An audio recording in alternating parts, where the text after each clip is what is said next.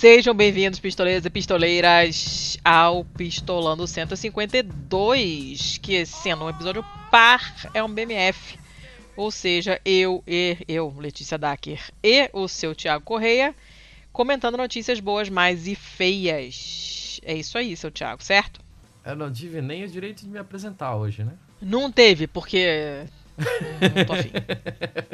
ok, ok. Ah, tá hoje, hoje é meu aniversário, eu tenho direito de ah, hoje tá tudo bagunçado. É seu aniversário, é Páscoa. É Páscoa Você tá com esse microfone merda. Eu tô com a voz zoada de alergia. Tá tudo um. E cu. é véspera de viagem para mim também, então tá tudo cagado. É, tá tudo um Vai sair como sair e acabou. Escuta aqui, ah. você quer comentar o episódio passado? Eu ia te fazer a mesma pergunta, na real. Ah, me perguntei antes. Ah. Não, porra, o pessoal foi mais uma vez pego de surpresa, né? Eu falei, eu falei, esse é o tipo de episódio que a gente sempre curte fazer assim, porque a gente sabe que ninguém sabe o que esperar deles, ninguém espera o assunto, ninguém espera a Inquisição Espanhola. É, então, é, assim, ainda que fosse um episódio ruim, seria bom, porque as pessoas não têm é, régua para saber o que esperar dele. E foi muito bom, foi muito bom. Eu fiquei bem orgulhosinho foi, né? dele. É, ah, foi muito legal. Fiquei bem orgulhosinho da seleção de músicas dele. Que, que eu fiz também, curti também fazer. Uh -huh. Me diverti altos fazendo. Deu trabalho, porque não é assim um negócio que você simplesmente joga no Google assim. Música infantil russa da década de 1920. E vem uma lista. É uma coisinha um pouquinho mais chatinha de buscar, mas foi bem. divertido, assim. O processo da busca, né? Aquele bagulho de, ai, não é o destino, é a viagem. É. tá bom. E, mas então, eu gostei. Gostei, achei legal, aprendi um monte de coisa. Achei super legal. E vem cá. Ah. Vamos começar então? Vamos, vamos. Tamo aqui já, né? né? Sim, estamos aqui já. Tá. Vamos começar, vamos. Escuta, ah. eu tô. Eu tô com dois bons. E você? Ah, porra, eu nem contei na real. Eu tenho alguma coisa aqui. Deixa eu ver. Tá esbanjando, como sempre. Não, não, não tô esbanjando. Não? Não, não, não, não, não. Tô, tô suavinho, tô suavinho. Um... Olha ele. Hum. Ah, eu vou. Eu vou ver aqui. Eu começo com um e depois eu vejo. Tá. Geralmente as contagens vou... começam de um né? Costumam. Eu posso ser a primeira, então? Sim, senhora. Posso, né? Sim, senhora. Eu vou com uma notícia que foi o Gustavo, o nosso gerente de assuntos trocadalhos, é, que me passou. É uma notícia daquele site que ele já tinha mencionado antes, que eu gostei também, aquele Science Alert. E é uma notícia do fim de fevereiro. É mais uma vez a ciência e mais especificamente bichinels. Sempre vai ser né? ciência. Salvando, salvando o dia. Esse é uma, é uma notícia sobre uma espécie de, de dinossauro da Argentina, descoberta recentemente, que é um, de uma família meio sem braço. Como assim? Então, assim, se você acha que o Tiranossauro Rex tem bracinho curtinho, do Horácio lá, né? Família do Horácio. Esse aqui é mais Horácio ainda. Ah, porra, eu pensei que você tava falando de sem braço, de tipo sem ramificações na árvore genealógica, caralho. Ela não tem braço Porra, físico. Thiago. Físico. Você foi longe pra caceta. Não, não Você falou de uma se espécie... sem ramo, eu teria falado sem ramo. Ah, não teria não falado sei. sem braço. É tudo a mesma merda. Você sabe que biologia para mim é tudo uma grande biologia. Cala a boca, Thiago. Olha só, presta atenção. O nome do bicho é Gemesia oshoai. Imagino que esse Oshuaia seja de Ushuaia. Okay. Acho que sim. Uhum. Inclusive já estive lá. Tenho um carimbo lá do fim do mundo no meu passaporte. Ó. E comi muito mal. E fui maltratada pela mulher da pousada. Mas oh, isso porra, é um detalhe. Também quase morremos no barco para ir visitar os pinguins. Mas enfim, né? Quase morremos no Estreito de Beagle. Foi muito emocionante. Ele foi identificado a partir de um único crânio que foi encontrado. Né? Ah. E aí, pensam que ele pertença, pertença, né? Conjuga direito Letícia. Pensa-se que ele pertença a esse essa família de uns carnívoros Pensa de bracinhos que ele pertença-se. Não, não, não, piora a situação. que seriam os abelissaurídeos, que já passearam pela Europa, pela África, pela América do Sul, pela Índia, antes de é, serem extintos cerca de 66 milhões de anos atrás. Ah. Esse crânio foi o único né, desse tipo a ser encontrado na região noroeste da Argentina. Ele tem 70 milhões de anos de idade. Eu sempre fico bolado com esse tipo de coisa. Porque assim, Por a gente sabe que essas, esses fósseis super, super antigos assim, eles basicamente estão petrificados. Não tem mais DNA nessa parada, né? Hum. Então, como é que você consegue, por um único exemplar, que, pô, só tem um crânio desse caralho, hein? É, como é que você consegue saber que ele é de fato uma espécie nova e não, tipo, sei lá, uma. algum outro alguma outra espécie com uma leve deformação, sabe? Sei lá, é um, é um outro camaradinha lá, só que esse daí tinha hidrocefalia, qualquer coisa assim, sabe? a gente já falou disso aqui, né? Essa coisa de você diferenciar espécies e tal. Tem uma série de, de, de padrões, uma série de, de, dados, de critérios que a gente que não é biólogo não entende nada disso. Mas quem trabalha com isso sabe, né? E, enfim, foi identificado como essa outra, como essa espécie, né? E é um dos, dos abelissaurídeos hum. registrados com o menor tamanho de cérebro. Coitadinhos, né? Ele tem esses cérebros têm 70% o, do tamanho daquele do gênero Carnotaurus, que, a, que vivia no, na, na, pontinha mais do sul, da América do Sul, e que apareceu no, no mundo do Jurassic, né? Mas... No, Jurassic World. Porra, mas ah. esse é o tipo de comparação que não me diz absolutamente nada. Não, se você vê o filme, você via que tinha um certo dinossauro que tinha uma cabeça pequenininha e, uh, e esse tem a cabeça 70% 70% menor. Ah, ele não tinha seja, cabeça é 70% menor. Ele tinha o cérebro 70% menor. 30% menor. Que é. não necessariamente quer dizer que a cabeça é menor. Certo? Tipo, a gente tem o caso do, do bicho preguiça lá, que tem um cérebro ridiculamente pequeno, até em comparação com o próprio hum. tamanho do crânio, né? Uh, Sim. Eu não sei. Eu, eu, ai, meu Deus, eu fico muito confuso com biologia, cara. Gente, mas eu, eu não tô entendendo o que, que você tá se confundindo com o quê. É porque Eles assim, ah, beleza. Do cérebro. É, mas é, esse cérebro é 30% menor que o do Carnotauro. Qual é o tamanho do caralho do cérebro do Carnotauro? É do tamanho de uma garrafa de vinho? É do tamanho não, de gente, um lá, Nokia StarTAC? Tiago, ele é, só está comparando. É, Se mas... você já viu um Carnotauro na sua vida, e aí ele dá o, ele mostra tem o, tem o, tem o vídeo do, do, desse Carnotauro, da cena do Carnotauro. Mas o do Carnotauro é proporcional, Jurassic World. é isso? E o que que significa Mas não tem, ninguém tá falando de proporção, ah. Thiago. Ninguém tá falando de proporção nenhuma. Ah. Você que tá tirando isso da bunda. Ele mostra o vídeo, você vai lá, Confuso. vê o vídeo e fala: no, não tem motivo para estar confuso. Você olha o Carnotauro e fala: Nossa, que cabecinha pequenininha. Aí você imagina um outro que é, tem a cabeça menor ainda do que ele. É só isso.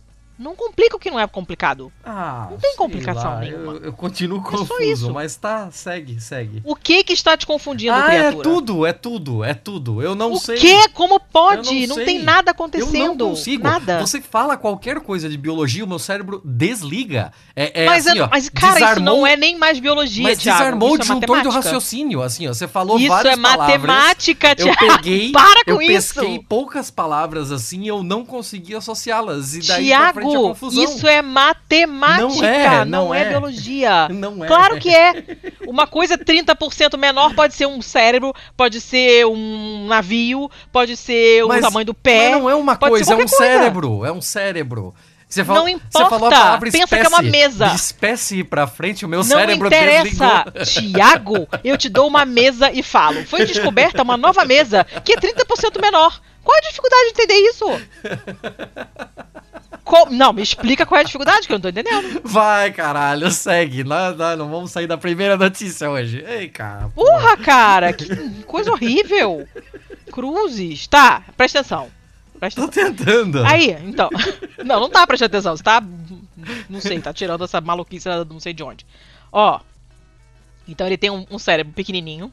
Além do cérebro pequenininho, ele tem os bracinhos pequenininhos. São, são, são bracinhos que não têm é, ossos. Que é 30% do braço de um carnotauro? Não. não, não tem articulações móveis, não tem nada. Então, tipo, eles não conseguiam mexer, dobrar esses braços, não jamais conseguiriam pegar nada com esses bracinhos. Não tinha nem garras eles tinham. De que tamanho é tá? esse bicho que nós estamos falando, afinal? Não sei do tamanho do bicho, eu não sei. Não sei. Não importa. Claro que O importa. bracinho dele é pequenininho. Claro que não importa. E o bracinho dele é pequenininho pro tamanho dele. Exato, Ponto. exato. É pequenininho pro tamanho dele, mas eu queria saber o tamanho dele, pra gente saber do que, não que tá importa, falando. qualquer que seja o tamanho dele, ele tem braços pequenos. não Ah, interessa. que mulher chata! Tiago, você tá complicando o que não é complicado. Imagina qualquer dinossauro, qualquer eu não um. tô complicando, eu- só queria tirar uma dúvida. Se não tem escrito no teu texto, Eu não segue, sei, não segue. faz diferença. Não então faz diferença. pra mim fazia. Nós só eu estamos falando saber. que ele tem bracinho. Que saco! tá que pariu!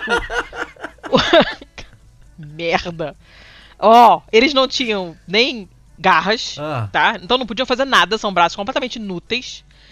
Ah, provavelmente eram braços vestigiais, né? Provavelmente foram sendo perdidos ao longo da, da evolução e algum antepassado deles provavelmente tinha braços que serviam pra alguma coisa e foram perdidos ao longo da evolução e foi ficando com esse negocinho aí, são duas verruguinhas penduradas assim. né? Mas eles tinham mandíbulas muito fortes, tinham dentes muito afiados, então mesmo sem, sem bracinho dava pra matar legal assim, né? E eh, como só tem um crânio, só encontraram um crânio, né? Não dá pra dizer muito como é que ele como é que ele era em tamanho com relação aos outros abelissaurídeos.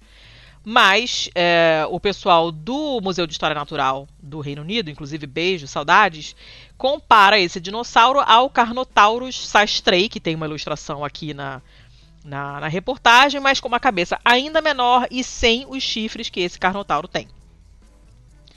Era um bicho bem feinho, que essa- essas mãozinhas cotoquinhas aqui, assim, são muito estranhas, né? Apesar da gente estar acostumado com o Tiranossauro, que não tem nada também, bracinho curto, esse aqui é menor ainda, né?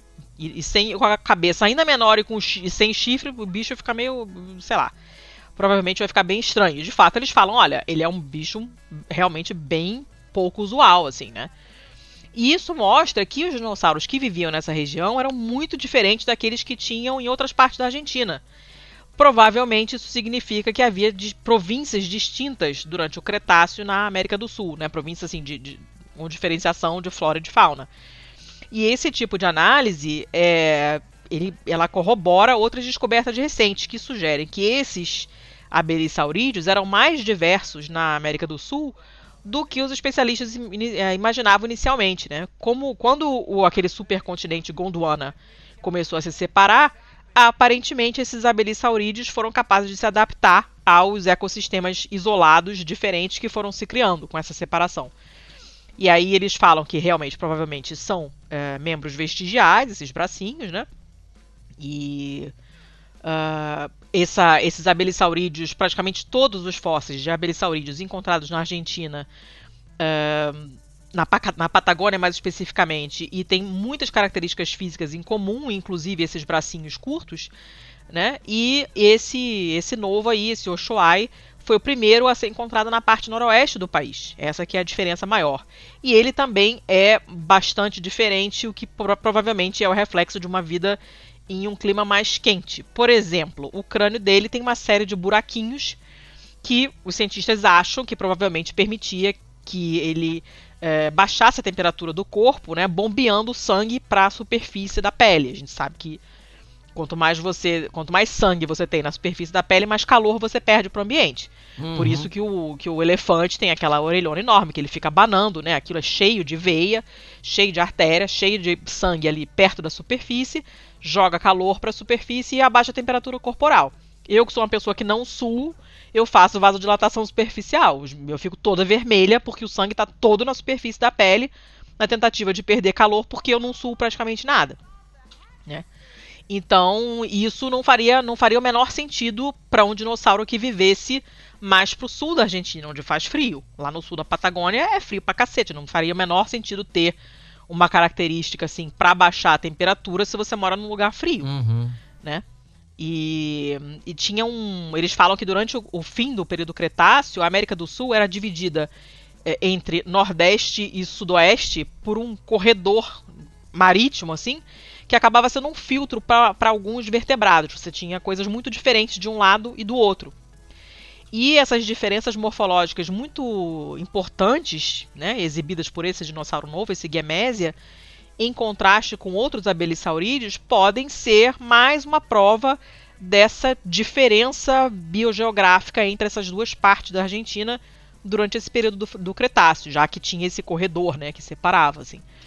E essa é estranho que essa parte da Argentina ela é relativamente pouco explorada, apesar de ser muito rica em fósseis, né? Então provavelmente esse não vai ser o, o, o último abelissaurídeo a ser encontrado. Tem que esperar aparecerem outras coisas, em outras escavações, para poder estudar melhor o bicho, assim. Uhum.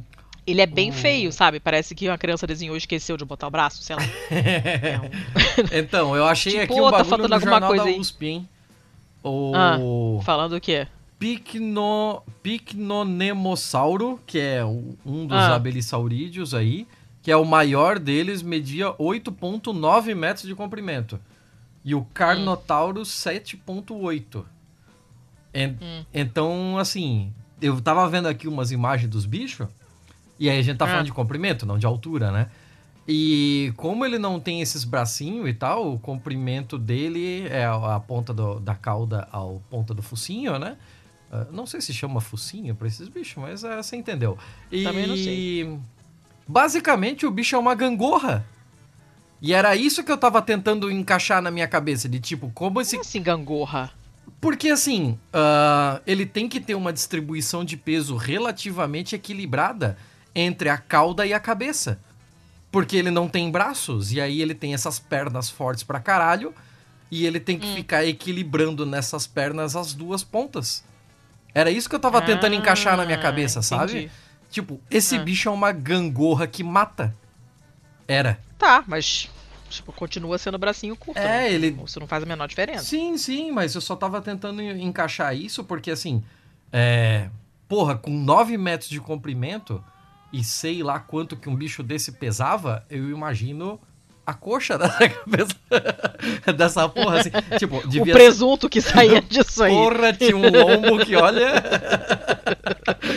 Mas assim, Sai eu tava um presuntinho tentando... bacana. É, tava tentando encaixar essa porra na minha cabeça, que não fazia muito sentido, assim. Mas agora tá...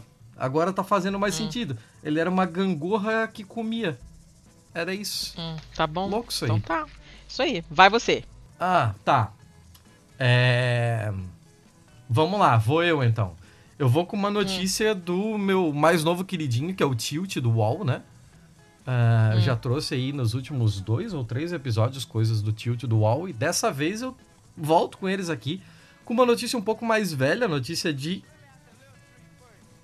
15 de novembro. Hum. É, mas é bem legal, bem legal mesmo que é como universidade no Agreste Paraibano virou a maior inventora do Brasil. Oh! E eu tenho algumas ressalvas assim com relação a essa manchete, com relação ao começo da, da matéria, porque eles hum. colocam esse negócio de Agreste Paraibano. Você acha que é lá naquela naquela terra rachada do sol, em condições precaríssimas e não sei o que, sabe?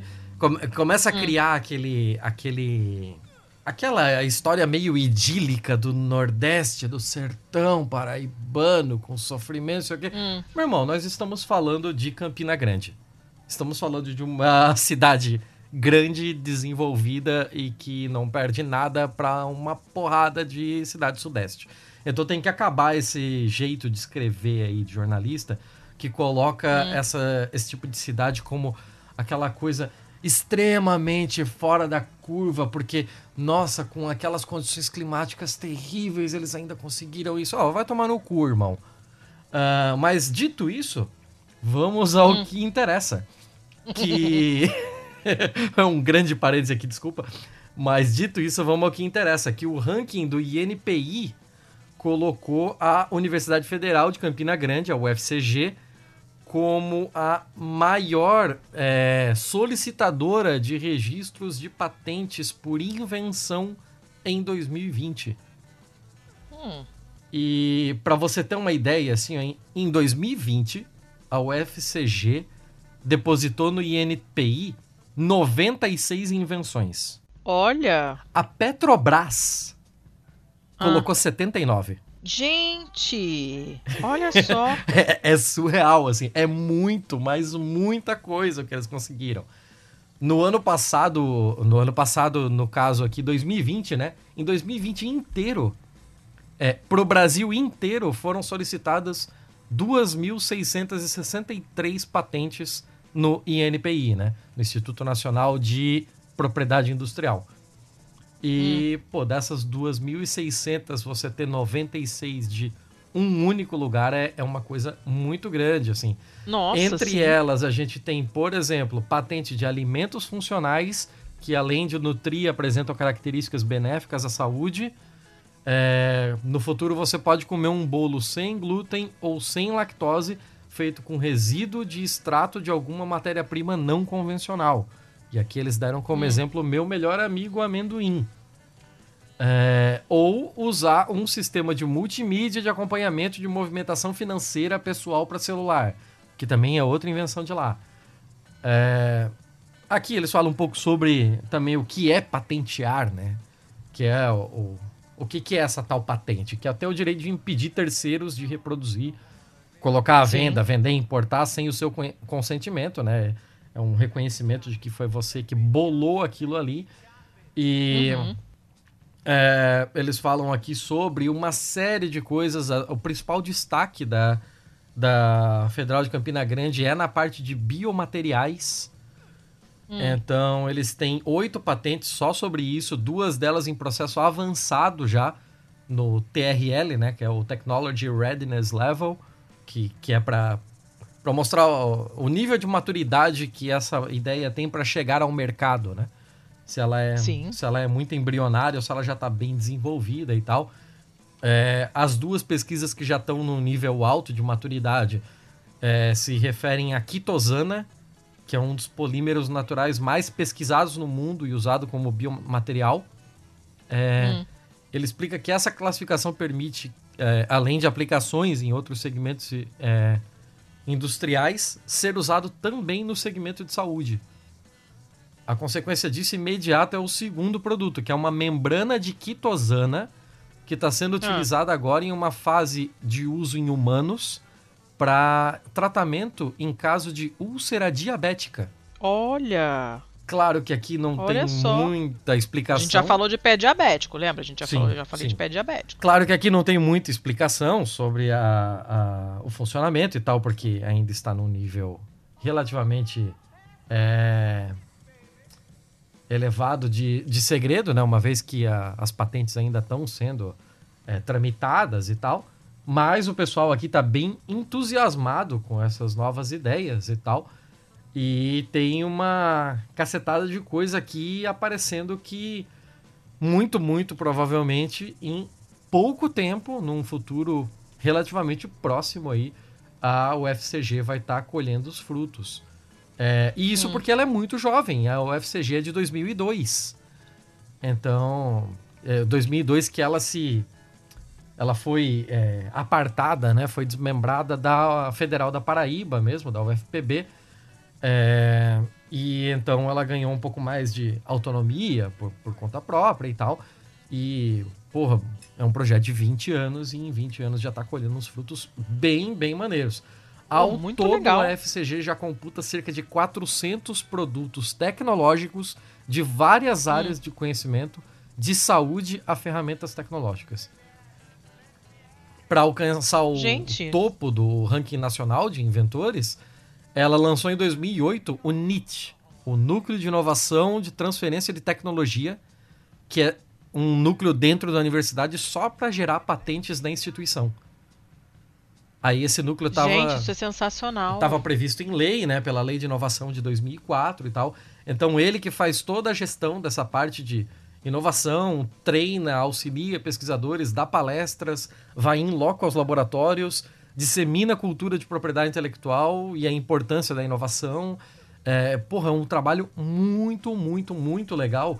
E aí, pesquisando um pouco mais sobre o trabalho, hoje também já vou deixar aqui nos links, vou deixar os dois associados, uma matéria da Piauí chamada hum. lá no Boco... lá chamada lá no Bodocongó. Meu Deus!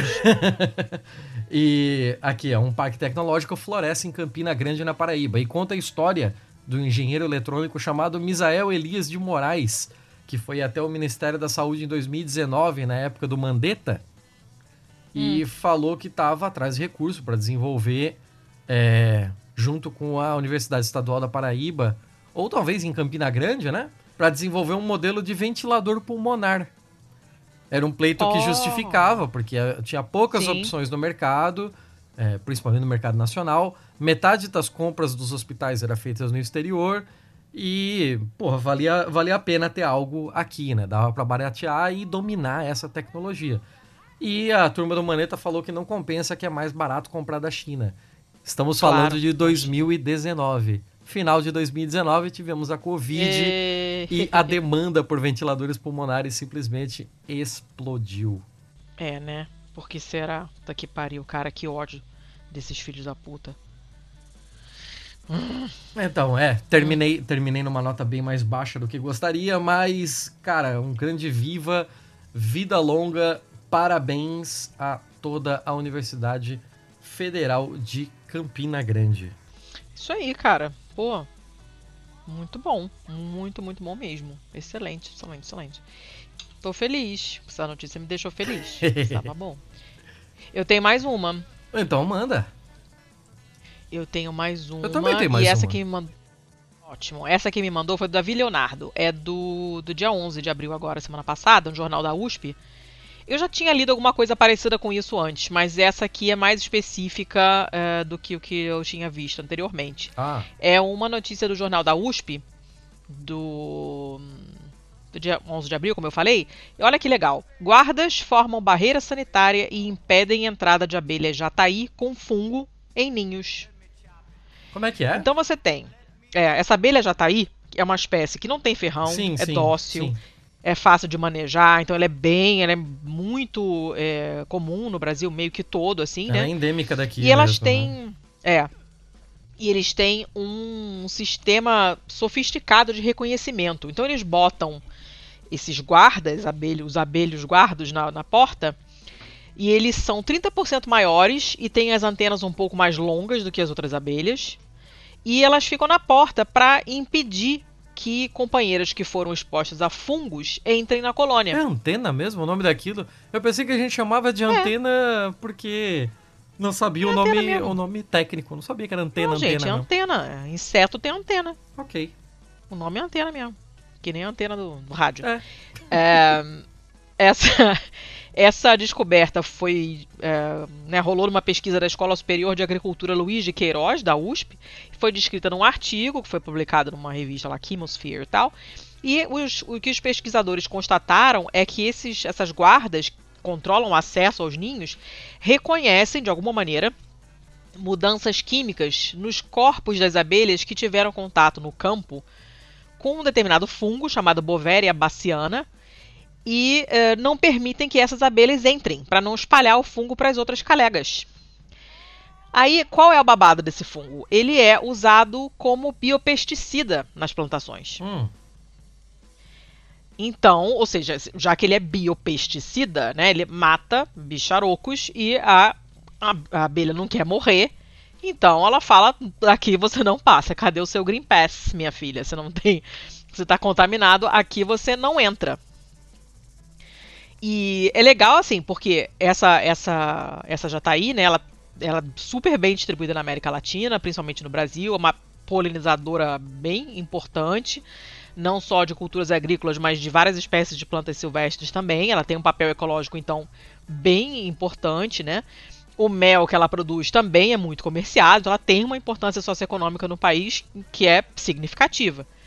Você tem um, um grupo de mais de 250 espécies de abelhas sem ferrão no Brasil.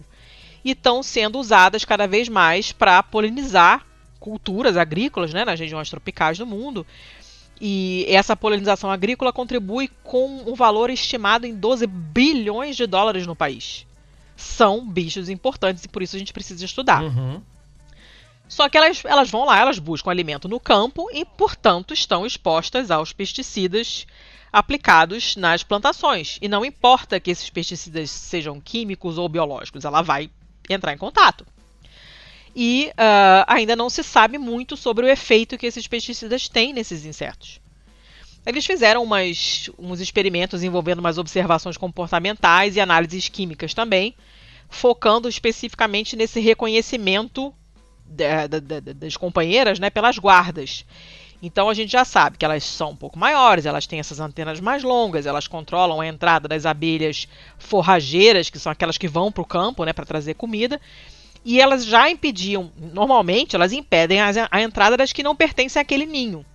Uhum. Então o que aconteceu foi uma expansão desse papel delas. Elas já eram guardas, mas elas antes elas reconheciam as abelhas que não eram da tribo delas ali. Da panelinha, né? De fora da panelinha não entrava. Agora, além de barrar o pessoal que é de fora da panelinha, elas também barram as que têm, entram em contato com esse fungo. E aí, como que elas reconhecem isso? Esse fungo é, ia perguntar modifica. Pois é, ele modifica o perfil químico das cutículas que revestem os corpos das abelhas. Tá? E cutículas. então as, as guardas. É, cutículas como se fossem microescamas, digamos assim. Igual o nosso cabelo. Nosso cabelo tem escamas ou cutículas também. Como se fossem telhas, okay. tá? Muito, muito pequenas. Ok.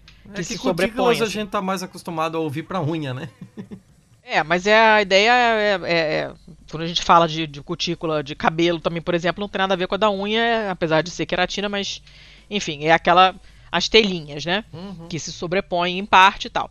E uh, as guardas sabem como são os, os, odores das companheiras de ninho, né? Então, qualquer alteração da composição química na cutícula das abelhas é, é sentida por essas guardas. Elas entendem alguma coisa está errada contigo, porque você está com um cheiro esquisito aí. E aí não deixam entrar. E isso, obviamente, impede que esse fungo se espalhe e infecte outras abelhas dentro do ninho. Claro que nós temos um problema aí, porque essas abelhas contaminadas não podem mais entrar no ninho, elas acabam morrendo, elas estão fora da colônia delas, né? Mas é mais jogo, digamos assim, para o ninho perder algumas companheiras do que perder uma caralhada por causa de um surto, porque o, o leão de chácara lá deixou a, a abelha contaminada entrar, né? E é, a, a, a diferença desse estudo, por que esse estudo é importante, é porque até hoje não tinha estudo sobre o comportamento das abelhas sem ferrão com relação a esses fungos que são usados como biopesticidas. Eles só avaliavam a taxa de mortalidade das abelhas. Ó, a gente está usando biopesticida e está morrendo mais abelha. Tá, tudo bem, esse é um estudo importante também, mas não tinha nenhum estudo sobre comportamento. E agora eles estão vendo que tem uma mudança de comportamento. Tem um estudo semelhante que foi feito na Itália, mas usando abelhas com ferrão, a apis mellifera, que é aquela mais comum mesmo que faz mel, né? Uhum.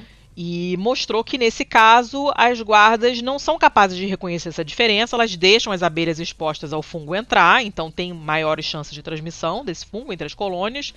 A jataí aparentemente é mais espertinha. Elas são capazes realmente de detectar e reconhecer essas companheiras contaminadas, ao contrário do que a burrinha lá da apis mellifera faz, e fazem essa barreira sanitária, né? E aí agora parece que vai ter uma série de estudos com esse com esse fundo, né, com essa com esse esquema todo, porque estão se usando estão se usando cada vez mais biopesticidas nos cultivos agrícolas. Uhum. Então você tem que começar a fazer essas avaliações indo além da mera taxa de mortalidade. Você tem que avaliar os efeitos que essas substâncias têm, esses, esses fungos, enfim, nas características comportamentais e fisiológicas das abelhas. Você não sabe o que vai mudar nela. Né? Como elas são os principais polinizadores da natureza, é, fica muito complicado se você, se você usar esses biopesticidas e começar a matar um monte de abelha ou mudar o comportamento delas de tal maneira que, sei lá, a polinização não funcione mais direito, ou ela pare de polinizar por algum motivo, sei lá, tem alguma modificação no, no corpo da abelha, ela perde todos os pelos, aqueles pelinhos que ela tem no corpo, uhum. que é onde o pólen fica preso quando ela pousa na flor. Estou inventando agora, tá? Vai que o fungo causa isso aí nela. Ela perde os pelinhos. Aí ela não vai polinizar tão bem mais. Porque o, o pólen não vai ter lugar para ficar preso no corpo dela. Uhum. E aí, o que, que você faz? Né? Ah, não então faz, eles vão né? ter que estudar tá mais. morto. não faz, né? A gente se fode. Então vão ter que avaliar mais essas, esses efeitos dos, dos biopesticidas, não só na fisiologia, mas também no, corpo, no comportamento das abelhas, né? E essas sem ferrão são muito adequadas para esse tipo de estudo, porque você tem muitas espécies diferentes e também porque elas são usadas cada vez mais frequentemente na polinização de eh, culturas. É bem legal, eu achei super interessante. Nunca tinha visto é, uma coisa tão detalhada assim. Eu tinha visto alguma coisa dessa sobre barreira sanitária. Não sei se é a única, não sei se era essa espécie, não, não me lembro mais. Se era essa espécie que que tinha no artigo que eu li, mas eu não me lembro de ter lido com tantos detalhes assim. É uma abelha muito feia, ela parece uma vespa, sabe? Ela é feiaça assim. Mas o ninho dela é bem maneiro, parece um negócio rendado. Parece feito de biscoito de polvilho. Uma tapioca. Um beiju de tapioca cheio de abelhas que parecem vespas. Não é uma cena bonita. Ah, inclusive, não vou colocar isso na capa porque ela é muito esquisita. Mas eu achei super bacana. Bem bacana. Muito esperta essa abelha, a Jataí. Jataí, rainha apis mellifera nadinha. E acabei. Obrigada, Davi, que essa notícia é muito maneira. Pode crer, pode crer pra caralho.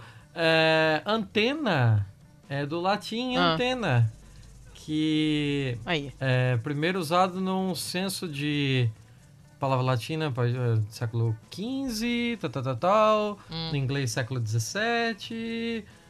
Ah, um órgão sensorial da cabeça de um inseto é, crab, é, crustáceo, né? Crust- Aham. Não, crab é caranguejo. Caranguejo, caranguejo. É, ou outro animal. É um aparato que recebe ou transmite ondas eletromagnéticas e converte, respectivamente, para ou de um sinal elétrico. É, a, a faculdade de astúcia intuitiva. Ah, um fragmento Tá da a palavra oligosacaride. E o mastro eh, the spar, spar, o que que é spar? Spar to which a Latin sail is attached. Que? é, que? é o, é o mastro onde uma vela é acoplada. É, ele- é Ah, é antena não, também. ele é o. É que, tipo, tem o mastro. O mastro é aquele principal, o vertical. E a Hum. antena são aquelas madeiras horizontais que seguram a vela aberta. Ó, aí, ó. Ah, Aí, ó. Porra! Aprendendo pra caralho nesse episódio. Uhul! Ah, vamos lá. É. Vai, Porra, vai tu. astúcia intuitiva foi foda. É, deixa eu fechar. Eu tava aqui, eu juro. Cadê minha outra notícia? Minha outra notícia vem sei. do Correio Brasiliense. Parte de Correio Ciência e. Saúde do Correio Brasiliense. Pesquisa mostra que mosquitos são atraídos por cores específicas. Ih, rapaz. Tem outros insetos que são atraídos por cores específicas, não tem? Ah, mas aí tu pediu pra caralho da minha parte. Eu já falei que biologia não é comigo. Não, não precisa ser biólogo pra saber disso. Quando eu era criança, não tinha nada de biologia na minha cabeça e eu sabia que sair de blusa amarela na roça, você ficava cheio de bichinho que vinha em cima de você. Tá. Ok. Já que você tá aí nessa, nessa vibe, você quer chutar quais Hum. são as cores que os mosquitos curtem? Ah, deve ter um amarelo aí também. Mais alguma? Sei lá. Não, não sei. Tá, ok. Ah, vamos lá. Quem fez o rolê aqui foi o Jeffrey Riffel, professor de biologia da Universidade de Washington. Ah, três principais sinais já eram relacionados como estimulantes para picada de mosquito. Um, a Hum. nossa respiração. Dois, Sim. o suor. E três, a temperatura da pele. Tá, isso aí não é novidade. Sim, sim. Até aqui era o que já se sabia, né? Até aí tudo bem. Aí sim. os pesquisadores começaram a colocar mais elementos para ver o que, que poderia acontecer. E acreditavam que podia adicionar as cores à lista de características que os animais buscam nas vítimas. Aí o estudo da Universidade de Washington, é, que foi publicada na Nature Communications em 4 de fevereiro agora, é, indica que vermelho, laranja, Deus. Ah, preto e ciano são as mais atraentes para o mosquito. Rapaz. Eu fiquei muito. Eu achei bem curioso daqui, porque assim, vermelho e laranja eu, eu poderia intuir. Porque são cores quentes, assim, ele poderia achar que era de uma. Sei lá, de uma pele que tá com muito calor, né? Que vai soltar suor e tal. Agora, ciano, ciano, eu já fiquei até com dúvida é, né? de saber que cor era ciano. Mas tudo bem. É, já as cores que tendem a ser ignoradas pelos, pelos mosquitos. Hum. Quer chutar?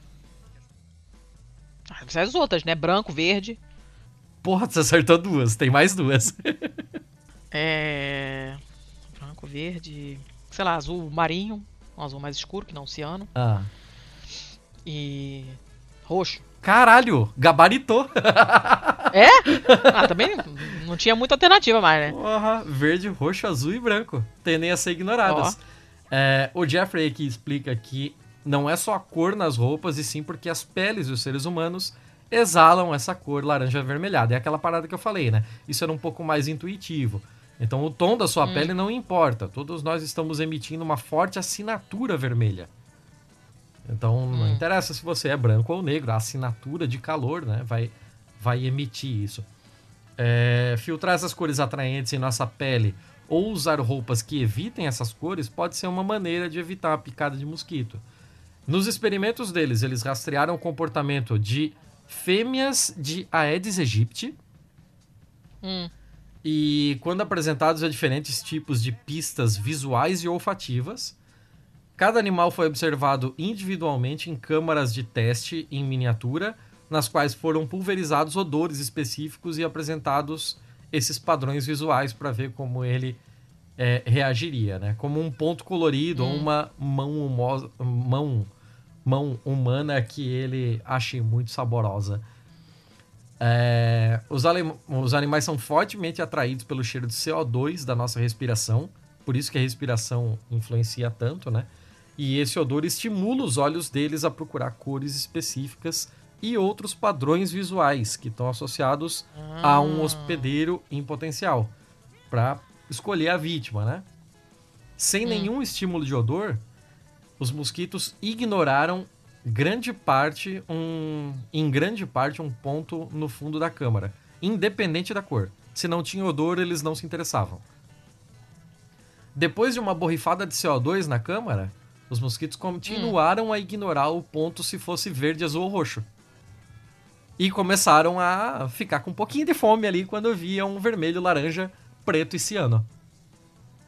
Olha só. E aí, segundo os pesquisadores, essas cores são escolhidas porque correspondem a comprimentos de onda mais longos de luz. Hum. Os experimentos com pontos coloridos revelaram que depois de cheirar o CO2, os olhos desses mosquitos preferem certos comprimentos de onda. Hum. Sabe aquele negócio de quando você tá com raiva, você fala que viu vermelho? É basicamente isso, aparentemente. Gente, aconteceu, aconteceu uma vez comigo e foi uma das piores experiências da minha vida. Eu teria matado a pessoa se eu tivesse armado. É muito estranho. Não gostei. Então, é, a matéria é um pouquinho mais longa que isso, mas, pô, vocês têm o link aí, vocês são safos, né? E podem ir lá e ler o resto. É legal, é, é interessante. É um assuntinho legal para conversa de bar, assim. É. Achei, achei bacana, gostei desse negócio aí. Gostei, gostei. Hum. Eu tentei tá. não falar muito sobre porque a gente já se alongou muito na sua primeira. É, é. E também porque o meu nariz está péssimo. Eu tô falando hum. aqui como se eu tivesse todo zoado. E também porque é biologia. Então eu tô falando aqui com a maior segurança lendo tudo, né? se você fizer não, qualquer tá pergunta, legal, eu tô assim. indo embora. Assim. Não, tá bem legal, gostei. Tá, tá suavão, tá suavão. É, ah, tá, me diz uma coisa, então, digo, você. Digo. O que que tu quer? Eu quero saber se já passo pra próxima. Pode, pode. Tá. Uh, bom, não, eu acabei os bons, na verdade. Ah, tá. Eu tá. tenho hum. um, um mal. Eu tinha outro, mas eu quero. vou ficar, acho que eu vou ficar só nessa aqui por enquanto. Tá, vai lá então, manda ver, manda ver. Então, eu vou ver é quantos um mal... maus eu tenho enquanto isso. Tá, é um mal do da RFI, é naquela coisa francesa, de 30 de março. É, Rádio França Internacional. E, é, isso mesmo. E é, é uma notícia de, do fim de março, como eu já disse, e eu tinha aparecido para mim, essa aqui ninguém me doou, não, tá? Eu, eu recolhi ela sozinha. e a, a manchete é a seguinte: o jornal Le Monde critica o manual escolar que faz propaganda do agronegócio nas escolas do Brasil. No dia 30 mesmo, né, numa quarta-feira, no dia 30 de março, o Le Monde trouxe uma matéria sobre o manual Agro para Estudantes, que era um encarte destinado às escolas do Brasil. E aí o jornal ironizou, falou: ah, bem-vindos ao maravilhoso mundo do agronegócio brasileiro. Nossa. É, foda, né? E aí teve quem algo quem, sobre quem isso no prato cheio, não teve? Ah, Eu tenho quase certeza acredito que que sim. sim. Acredito que sim, porque eles fizeram um episódio muito bom sobre a comunicação do, do agro e tal. Eu acho que nesse episódio mesmo que fala sobre. Mencionaram, Se pode vocês ser. não conhecem o, o podcast errados. chamado Prato Se Cheio, vocês não conhecem, estão do errados. pessoal do, de olho nos ruralistas, fica a nossa recomendação aí. É sensacional. Sim, se vocês não conhecem, estão erradésimos. Ah, enfim, a correspondente do, do, do jornal né, no Rio de Janeiro, Anne Vinha, lembrou que esse material foi elaborado pelo movimento de olho no material escolar para a Federação Nacional das Escolas Particulares, a FENEP. Uhum. Quando foi entrevistado pelo jornal, o presidente dessa FENEP, o Ademar Pereira, falou: não, o objetivo é fazer com que a visão do agronegócio evolua, já que a imagem do setor é frequentemente prejudicada por uma ideologia de esquerda. Ah, tá bom. Então tá. Ainda bem que ele consegue falar isso daquele alto da Torre de Marfim das pessoas sem ideologia, né? Sim, claro, né? Essas pessoas super existem. Olha, piora, tá? A notícia piora. A iniciativa da elaboração desse manual partiu de duas mães, infelizmente uma xará minha e uma Ellen, que fazem parte da família Jacinto, Jacinto com TH, Jacinto, Hum. que é de dona de uma das maiores empresas de agropecuária do Brasil. Ah, Susi. né? E aí essa cartilha fala de técnicas do setor do agropecuário, da agricultura digital, de modificação genética e principalmente de preservação ambiental. Aí você fica, ué, né? Hum. E eu achei legal porque o jornal é, comparou esse movimento de olho no material escolar, né? Essa iniciativa dessas duas cretinas, é, com o Escola Sem Partido, Ah, boa. que também foi, também meio que surgiu quando um grupo de pais e mães passou a classificar o ensino de temas como educação sexual, ditadura militar, escravidão como ideológicos, né? Eles diziam que isso era para doutrinar as crianças, doutrina mais que tá pouco.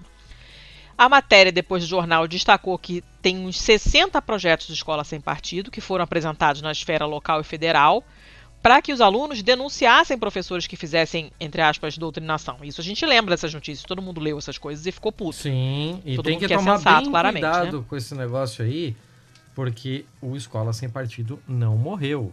Ele passou por um Exatamente. rebranding. Ele tá aí, ele tá aí o tempo todo. Exatamente, exatamente. Muito legal, né? E ah, todos esses projetos de lei foram julgados como inconstitucionais pelo Supremo Tribunal Federal, obviamente, só que os estragos foram feitos. A gente não sabe quantos professores foram atacados, foram agredidos em sala de aula por causa dessa palhaçada.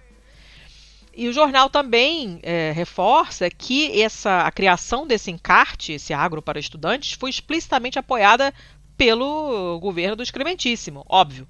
A- Essa, as jacintas foram recebidas pessoalmente pelos ministros da Educação e da Agricultura e essa cartilha pode entrar no Programa Nacional de Livros Didáticos. Ah, para. Obviamente, com o apoio de grandes grupos do agronegócio brasileiro. Claro. O jornal lembra também que o Brasil é o primeiro consumidor mundial de agrotóxicos e que o desmatamento e o trabalho escravo bateram todos os recordes em 20 e 20, 2021. Ah, também falam que os cientistas que estudam os impactos ambientais e os jornalistas que revelam esses, esses estudos e impactos ambientais frequentemente são atacados pelo agro. E o texto termina dizendo que o temor é que um dia o trabalho deles também seja banido dos livros escolares, que a gente sabe que é o projeto né, desse governo. Então, tudo tá tudo ótimo, as instituições estão funcionando, o país está uma maravilha. É isso aí. Uhum. É, só lembrar o que aconteceu com o. Ricardo Galvão, do INPE, né? Que por simplesmente comunicar coisas que os satélites estavam vendo, acabou Exato. demitido do INPE. E se eu não me engano, ele essa semana ele se filiou a um partido e vai disputar deputado federal. Tenho essa quase eu não vi, não. certeza disso. Eu só preciso hum. ver aqui. Eu acho que ele foi pra rede. Mas vejamos. Hum... Ai, ai, ai. Quando a gente quer as coisas, não acha. Foda-se. É, né? Foda-se. Eu não vou ficar perdendo o nosso tempo aqui. É, vocês têm aí metade da história. Procurem o resto. Busquem conhecimento. É. Muita gente busca conhecimento. Ai, gente, olha. Descontável. Está fuedar. Está fuedar? Está sempre mais fueda, cada vez mais fueda. Vamos tá continuar difícil. no fueda e vamos continuar na parte de tristeza ambiental, pode ser? Ai, meu caralho. Pode, né? Fazer o quê? Essa notícia, ela vem do Torygraph, né? O Telegraph da, da Inglaterra, da hum. Terra da Véia. E essa notícia é bem recente, é do dia 13 de abril agora. Hum. E se liga, uh, teve uma teve um incêndio florestal no Quênia que destruiu, devastou 49 mil acres da Lodaiga Hills Ranch, com os animais forçados, inclusive, a fugir, porque o incêndio piorou pra caralho por conta do. Por conta da, da dos ventos muito fortes que, que batiam na região. Como começou hum. esse incêndio? soldados hum. britânicos chapados de cocaína. Ah, não acredito. Que começaram uma fogueira. É só isso. Não. É só isso. Não, Tiago. É. Eu vou, eu vou ser bem sintético, não vou falar mais nada sobre. É só isso. Não. Não é possível. Sim, soldado loucão de coca que resolveu fazer uma fogueira, a fogueira saiu do controle, com a ventania que estava batendo, espalhou pela vegetação seca e é isso aí. Não é nada que a gente não, não veja acontecer no Cerrado, não né? Não tenha visto. É, puta que pariu, cara. Não, fazer o que, né? Então, então tá, né? Tô louco pra então, ver. Tá. Tô louco pra ver as consequências disso aí. O que, que vai dar. Nenhuma. Não vai dar ah, nada. Ah, vejamos, né? É, não, eles não estão fazendo isso em casa, né? Vai dar algum incidente ah, diplomático bem, mas... aí, no mínimo, curioso, ah, não, né? Não, não, sei. Vejamos. Não sei. Eu não também sei. não sei. Foi bem rápida essa, tá. não pode nem reclamar de Foi, mim. foi rápida. Eu não vou. Eu tinha, eu, te, eu teria mais uma, um mal, mas eu não, não quis botar. Sério? Porque achei que era demais. É, não, é meu aniversário, é Páscoa. Não, mas é demais porque a notícia é muito, muito pesada? Não, não, ela, ela é ruim, mas não é nada é, muito diferente desse, desse nível de hoje, não. É só porque chega, uma já é suficiente por hoje, entendeu? Ah, tá. Eu não queria parar. é, mas eu, eu já, já deu pra Você mim. Você quer que eu não mande a minha? Então é isso. Quantos feios você tem? Não, eu tô falando de mal. Tô falando mal. Eu tinha mais um mal para fazer. Só que você tá aí que é praticamente rejeitando maus. Eu só tenho um, olha, entendeu? É, calma. É, é, tá, vamos fazer o seguinte. Ah. Eu vou te dar um feio que você vai hum. ler no momento que eu te mandar. A gente vai pegar sua reação ao vivo. Tá bom. Em compensação, eu quero ler o meu mal. Então vai. Porque esse mal aqui eu tô trazendo da Iata News. É, okay. é uma bosta de site? É. Mas é só porque eu tô pegando ele para poder desviar do paywall do New York Times. Essa matéria na íntegra, ela tá ipsis literis o que saiu no Times. Então tá. é só um jeito de desviar do paywall deles. Não boto minha mão no fogo pelo IATA News. Apesar de que IATA é a sigla da é a sigla da, da, da, da autoridade aeronáutica do mundo, né? É a, a, aquela porra que dá os. dá os, as abreviaturas para cada aeroporto e tal, né? Então, tipo, não sei se tem alguma ligação com a IATA, mas a IATA é uma, é uma ah, parada lá. de responsa. Mas você vai ver que essa notícia não tem nada a ver com aviação, então não sei dizer. Não sei dizer. Então tá bom. É, a matéria diz o seguinte: os Estados Unidos estão entre os muitos países que permitem que um determinado composto químico seja vendido hum. como conservante de alimentos pela FDA, hum. né, que é o equivalente da Anvisa deles e tal, sim, que regula sim. o uso desse composto químico para esse fim, para esse hum. propósito. É, não existe nenhum tipo de rastreamento sistemático de é, suicídios envolvendo esse composto. Mas o New York Times identificou dezenas de pessoas que usaram esse composto desde 2018 em Estados hum. Unidos, hum. Reino Unido, Itália, hum. Canadá e Austrália. E mais de 300 membros de um site de suicídio anunciaram intenções de usar esse composto para se matar. E é justamente por isso que a matéria não diz qual é o composto, né? Para não servir Sim. como meio de claro, claro, informação claro. de mandar isso aqui. Até aqui é só uma notícia muito, muito estranha, né? Porque você tem um negócio que é parcamente regulado que pode ser usado para esse fim. Uma, um estudo de 47 casos de envenenamento por esse conservante foram relatados ao National Poison Data System, que é o, o sistema que eles usam para mapear esse tipo de ocorrência nos Estados Unidos. E foram 47 casos em um período de 5 anos, e em que as tentativas de suicídio com ele estavam aumentando desde 2017 gradativamente. Aí um artigo hum. de 2020 no Journal of Emergency Medicine alertou que esse composto é prontamente acessível por meio de fornecedores online e essa informação está circulando em vários fóruns de suicídio. Que então, ótimo. Então as salas de emergência começaram a receber cada vez mais pacientes utilizando esse composto químico, porque essa informação estava se disseminando e era fácil de conseguir. Era tão fácil de conseguir que você encontrava tipo no eBay, na Amazon você ah, podia gente, pedir na Amazon beleza, chega em 24 horas. E, que bonito. Então, tem esse tipo de problema, né? Uh, uma doutora aqui, que é. Doutor ou doutora? Peraí. Não sei, não tá dizendo. É Dr. Kyle Pires. Kyle é homem, gente. Kyle é homem, mas não sei. Eu fiquei é. na dúvida porque esse Pires aqui pode fazer esse Kyle virar qualquer coisa. Eu já trabalhei não. com um Alisson e com uma Alison, então não sei. Tudo bem, mas Alison é um nome neutro, mas Kyle não. Lá, Daniele e Daniele. Uh, tomato, tomatou, Daniele e Daniele.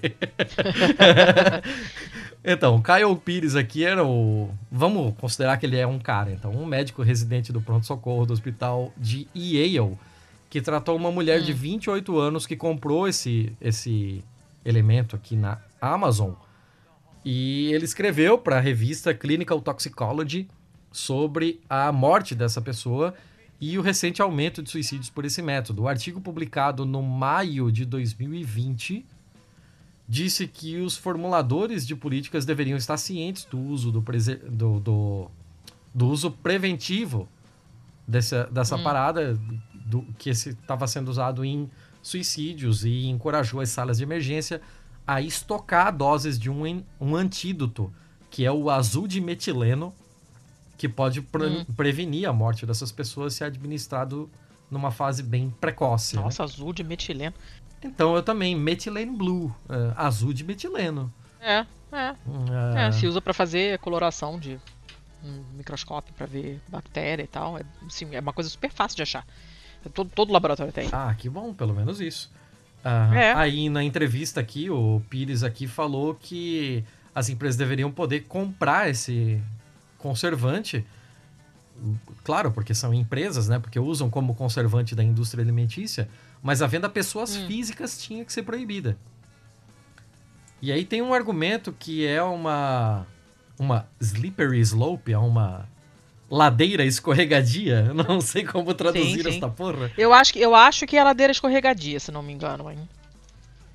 É, deve ser ladeira é, falácia, É isso mesmo. É, ou da bola de neve. Falácia da ladeira escorregadia ou da bola de neve. É, então, tem o, o argumento aqui que é essa bola de neve de restringir as vendas de algo que é legal apenas porque algumas pessoas estão usando isso para se matar.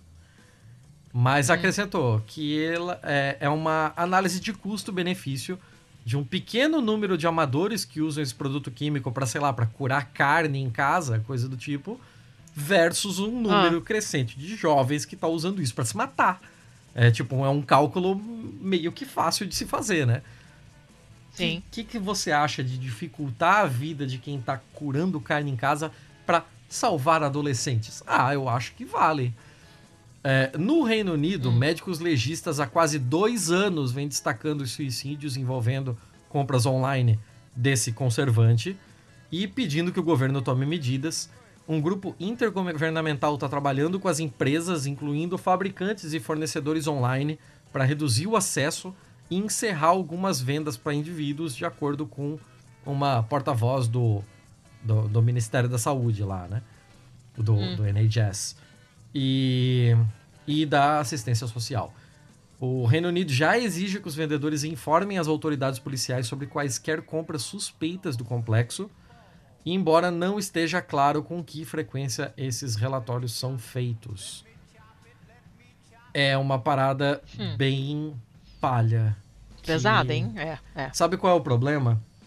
Se isso já circula há tanto tempo na comunidade científica, na comunidade médica, se isso já é um assunto de conhecimento de autoridades e tal, é impossível. É assim, ó, é matematicamente improvável que hum.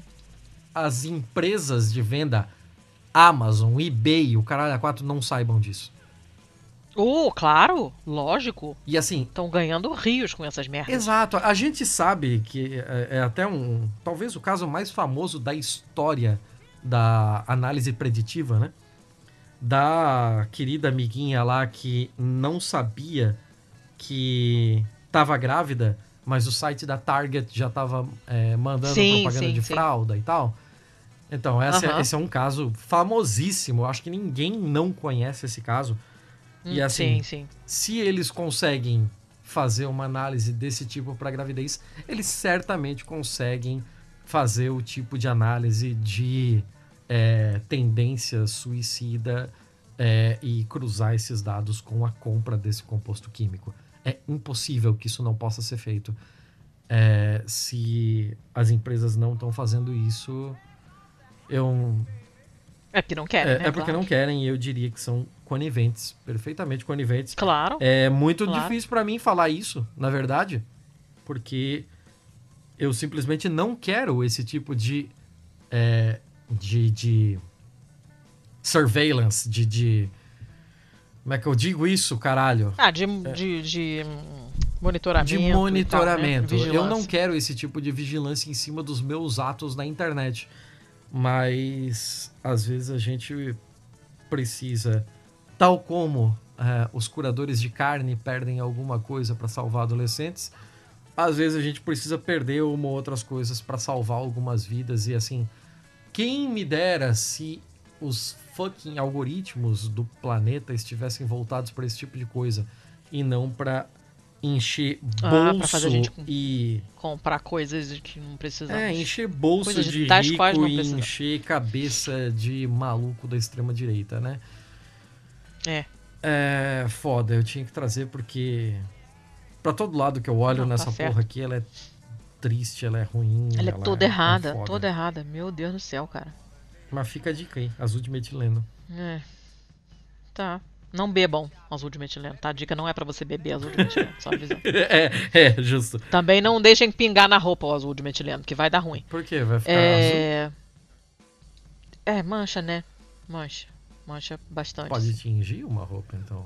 Bota ela toda. É, não é o tipo de coisa que é aconselhável fazer em casa. Tua casa inteira vai ficar azul, não é muito legal, não. é, okay. assim. Né, tem coisas que é melhor não tentar, porque você já sabe que vai dar merda. É, vamos pro feio então? Vamos! Eu vou te dar, vou te dar o meu feio. Vou te dar o meu feio. Vou te dar o meu feio. Quer que eu vá com o meu primeiro? Que é mais lightzinho, acredito, já que o seu tá com essa promessa bombástica. Ah, não é uma questão de promessa bombástica, é mais a questão da sua reação. Mas tá, começa com a sua hum. então. Ah, então tá bom. É, ela é rapidinha, é uma notícia de 25 de março, da Isto É, infelizmente. E, assim, eu, eu não sabia. Ela tá no feio porque eu realmente não sabia muito bem onde colocar ela, mas você vai entender. É, provavelmente você colocaria no mal. Ah. Estudante esquece repolho na geladeira durante dois meses e descobre que ele virou planta. Porra, é como você é repolhofóbico. Eu pensei, eu pensei que ele você ia falar assim, descobre que a sua geladeira virou uma bomba. pois é, né? Quando eu, quando eu li essa, o repolho na, na manchete, falei, caraca, imagina o fedor que não estava nessa geladeira. Mas, é, aparentemente não, porque o negócio ficou dois meses lá e ela não achou que tinha um bicho morto lá dentro. Então, não deve ter feito um fedor tão grande assim. Hum. É uma estudante de direito de 19 anos que levou um susto quando ela foi limpar a parte de baixo da geladeira. Hum. Ela descobriu que depois de dois meses, um pedaço de repolho que ela tinha esquecido na gaveta tinha virado uma planta. Bonitinha, inclusive, a plantinha roxinha, assim, lindinha super teria em casa. Ela, obviamente, levou um susto, mas achou engraçado, né? Falou: gente, tem um pé de repolho na minha geladeira, é praticamente uma árvore. Que bizarro.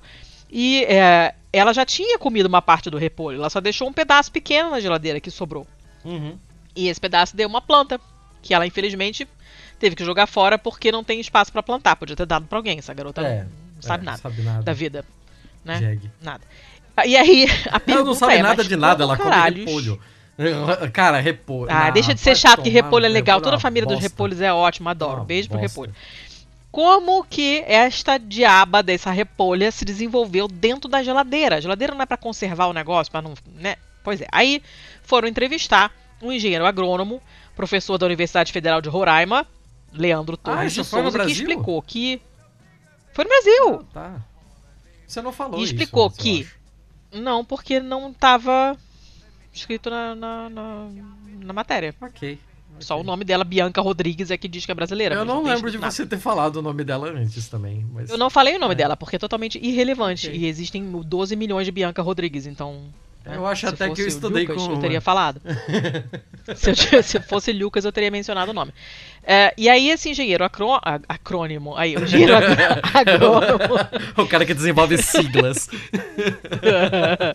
ele disse que os repolhos, assim como as cebolas, os alhos e as batatas, têm uma reserva de água e por isso conseguem sobreviver em locais fechados, frios e escuros. E é por isso que cebola, alho e batata dura tanto. É. Né? Batata, então, você larga ela lá e esquece. É, eu já brotei os três em geladeira também. É, eu também já brotei os três. Batata começa a dar aqueles olhinhos nojentos, ficam, né, depois com a merda para descascar. Mas se você deixar ela, dá uns brotinhos legais lá, né? Aham. Então essas são comidas que conseguem ser preservadas e armazenadas por muito tempo na geladeira a duração de, de, vida desses negócios depois da colheita é bem grande, inclusive por isso que são relativamente baratos também, né? Imagino, né? Porque você não tem que se preocupar com ter repolho, fica lá eternamente, né? ele dura muito tempo. E ah, durante tá esse, esse, tempo de armazenamento, para, durante esse tempo de armazenamento, é mentira sua. As reservas de água, né, do repolho, são usadas para emitir brotações de raízes e de folhas. Só que, obviamente, como não tem sol dentro da geladeira, ele vai até um certo ponto, né? E depois ele morre. Ele não fica saudável ali, feliz. Ele nasce uma plantinha naquela tentativa de, ó, tem água, vamos soltar um brotinho aqui. Mas se você não botar o bicho para fora da geladeira, ele falece. É, e aí, é, enfim, acabou. É isso, a notícia é essa. Mas a, a, planta é bonitinha. A foto é uma merda, tá? A Bianca Rodrigues, além de não entender nada, ela não sabe fotografar. Porque a foto é uma merda. Eu queria colocar a planta do repolho na capa, mas não vai dar. Porque tem uma garrafa de Activia no fundo. O que explica muita coisa. Porra, repolho e, Activia, outra... essa guria... pra você ver. A dupla explosiva. Meu Deus. E ainda tem uma coisa vermelha ali atrás da planta que eu suponho que seja um tomate, mas eu não tenho como saber porque a foto, repito, é uma merda. Então essa, essa foto não irá para a capa. Ok. Fiquem sabendo, Bianca Rodrigues, melhore, minha filha. e esse foi o meu feio. Acabou. Caralho, eu, eu tô impactado pela garrafa de Activia. Aquela de aquele de morango. Gente do céu. É gostoso até, eu gosto de iogurte assim, né? Cheio de açúcar, adoro. Acabou minha notícia. Ah, Dona Letícia, Vai lá pro teu lembra Ah. que BMF passado eu falei que ia ter uma notícia da Universidade de Essex? Sim. Então, chegou a hora. Até que enfim esta Ah, caralha. Tá. vai sair daqui.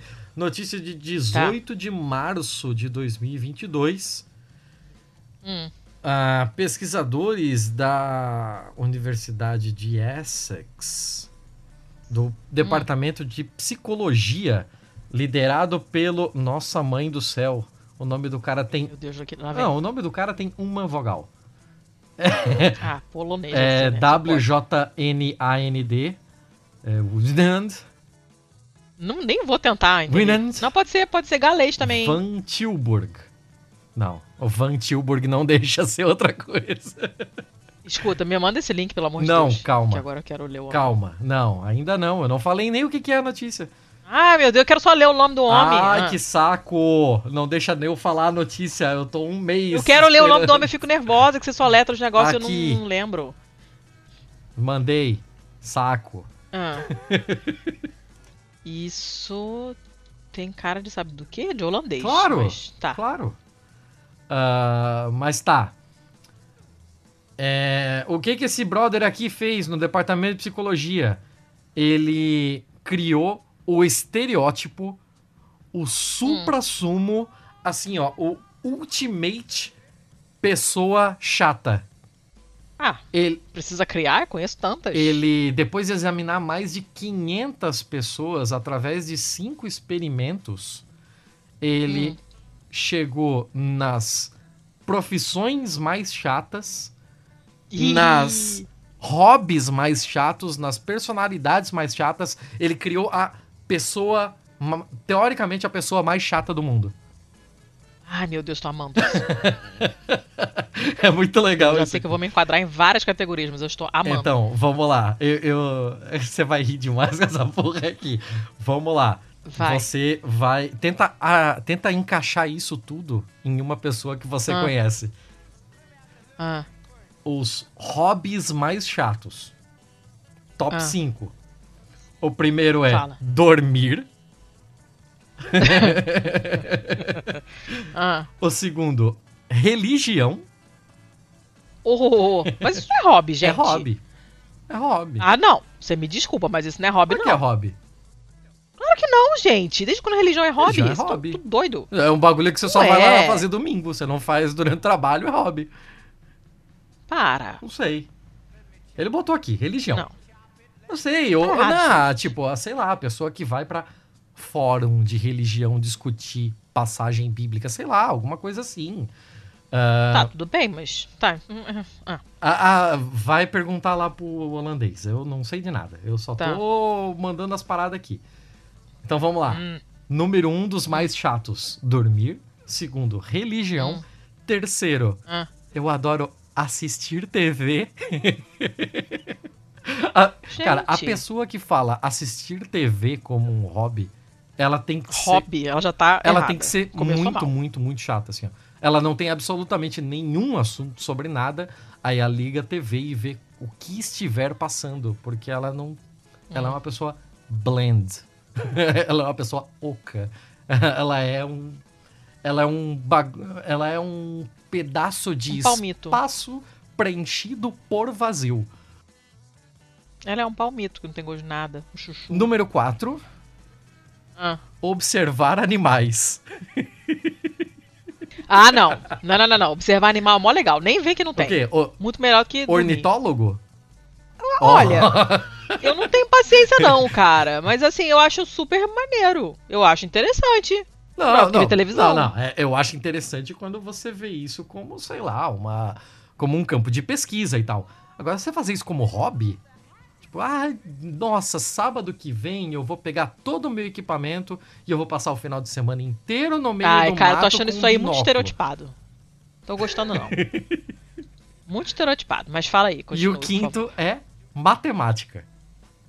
Ah, Ah, agora tu gostou, né? Agora eu gostei. Agora eu gostei. ok. Tá certo. É, ele colocou aqui o top 5 de mais. É, de, de trabalhos mais empolgantes. Most exciting jobs. Ai, meu Deus. Eu vou começar de baixo pra cima agora. Tá. Ah, o número 5 é teaching, é lecionar, é, é trabalhar como professor. Aham. Professor, professora, professore. Ah, em quarto, profissional de saúde. Ó. Em terceiro, jornalismo. Hum. Em segundo, ciência. Ó. Tudo profissão que você morre de várias coisas, mas de TED não. É, exato. Você sempre vai ter assunto, né? Tipo, se você trabalha com sempre. jornalismo e não tem assunto, meu irmão. Tá jornalizando errado. Exato. E em primeiro ficou Performing Arts. Ficou, Ah, aí, ficou. Como é que fala Performing Arts? Vai ser artista, artista performático, artista que. Mas Performing se apresenta Arts pros entra outros. tudo, né? Entra dança, entra atuação, entra música, É, entra, é quem, quem faz uma coisa pra exibir pros outros. entra biodança. Ahn, ok. E o, Que mané e o top 5 de trabalhos mais chatos. Opa. Mais chatos.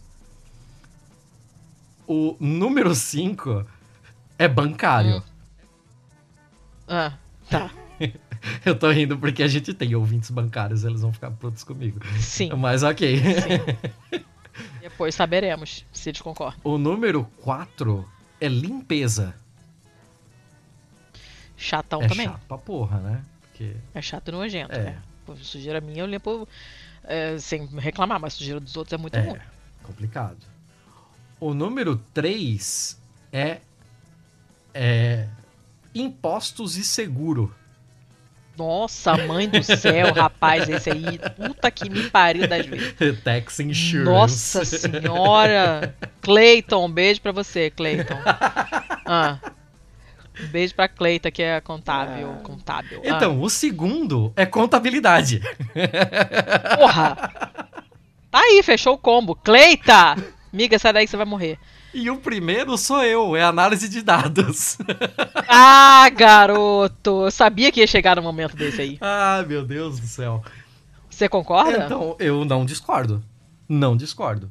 Concordar é muito forte, mas eu não discordo. Hum.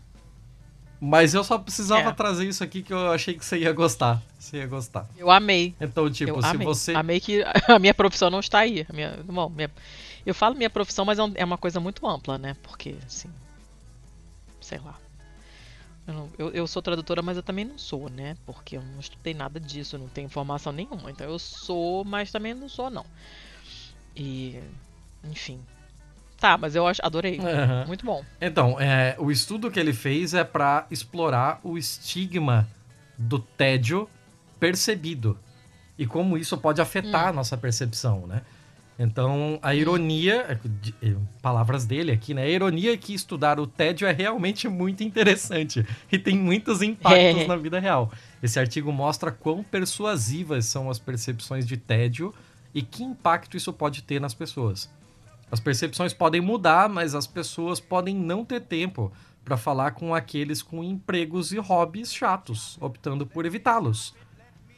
Então, eles não têm a chance de provar que as pessoas estão erradas e quebrar o estereótipo negativo. O próprio fato de as pessoas optarem por evitá-los pode levar a um ostracismo social que aumenta a solidão, Hum. levando a um impacto realmente negativo na- nas vidas dessas pessoas.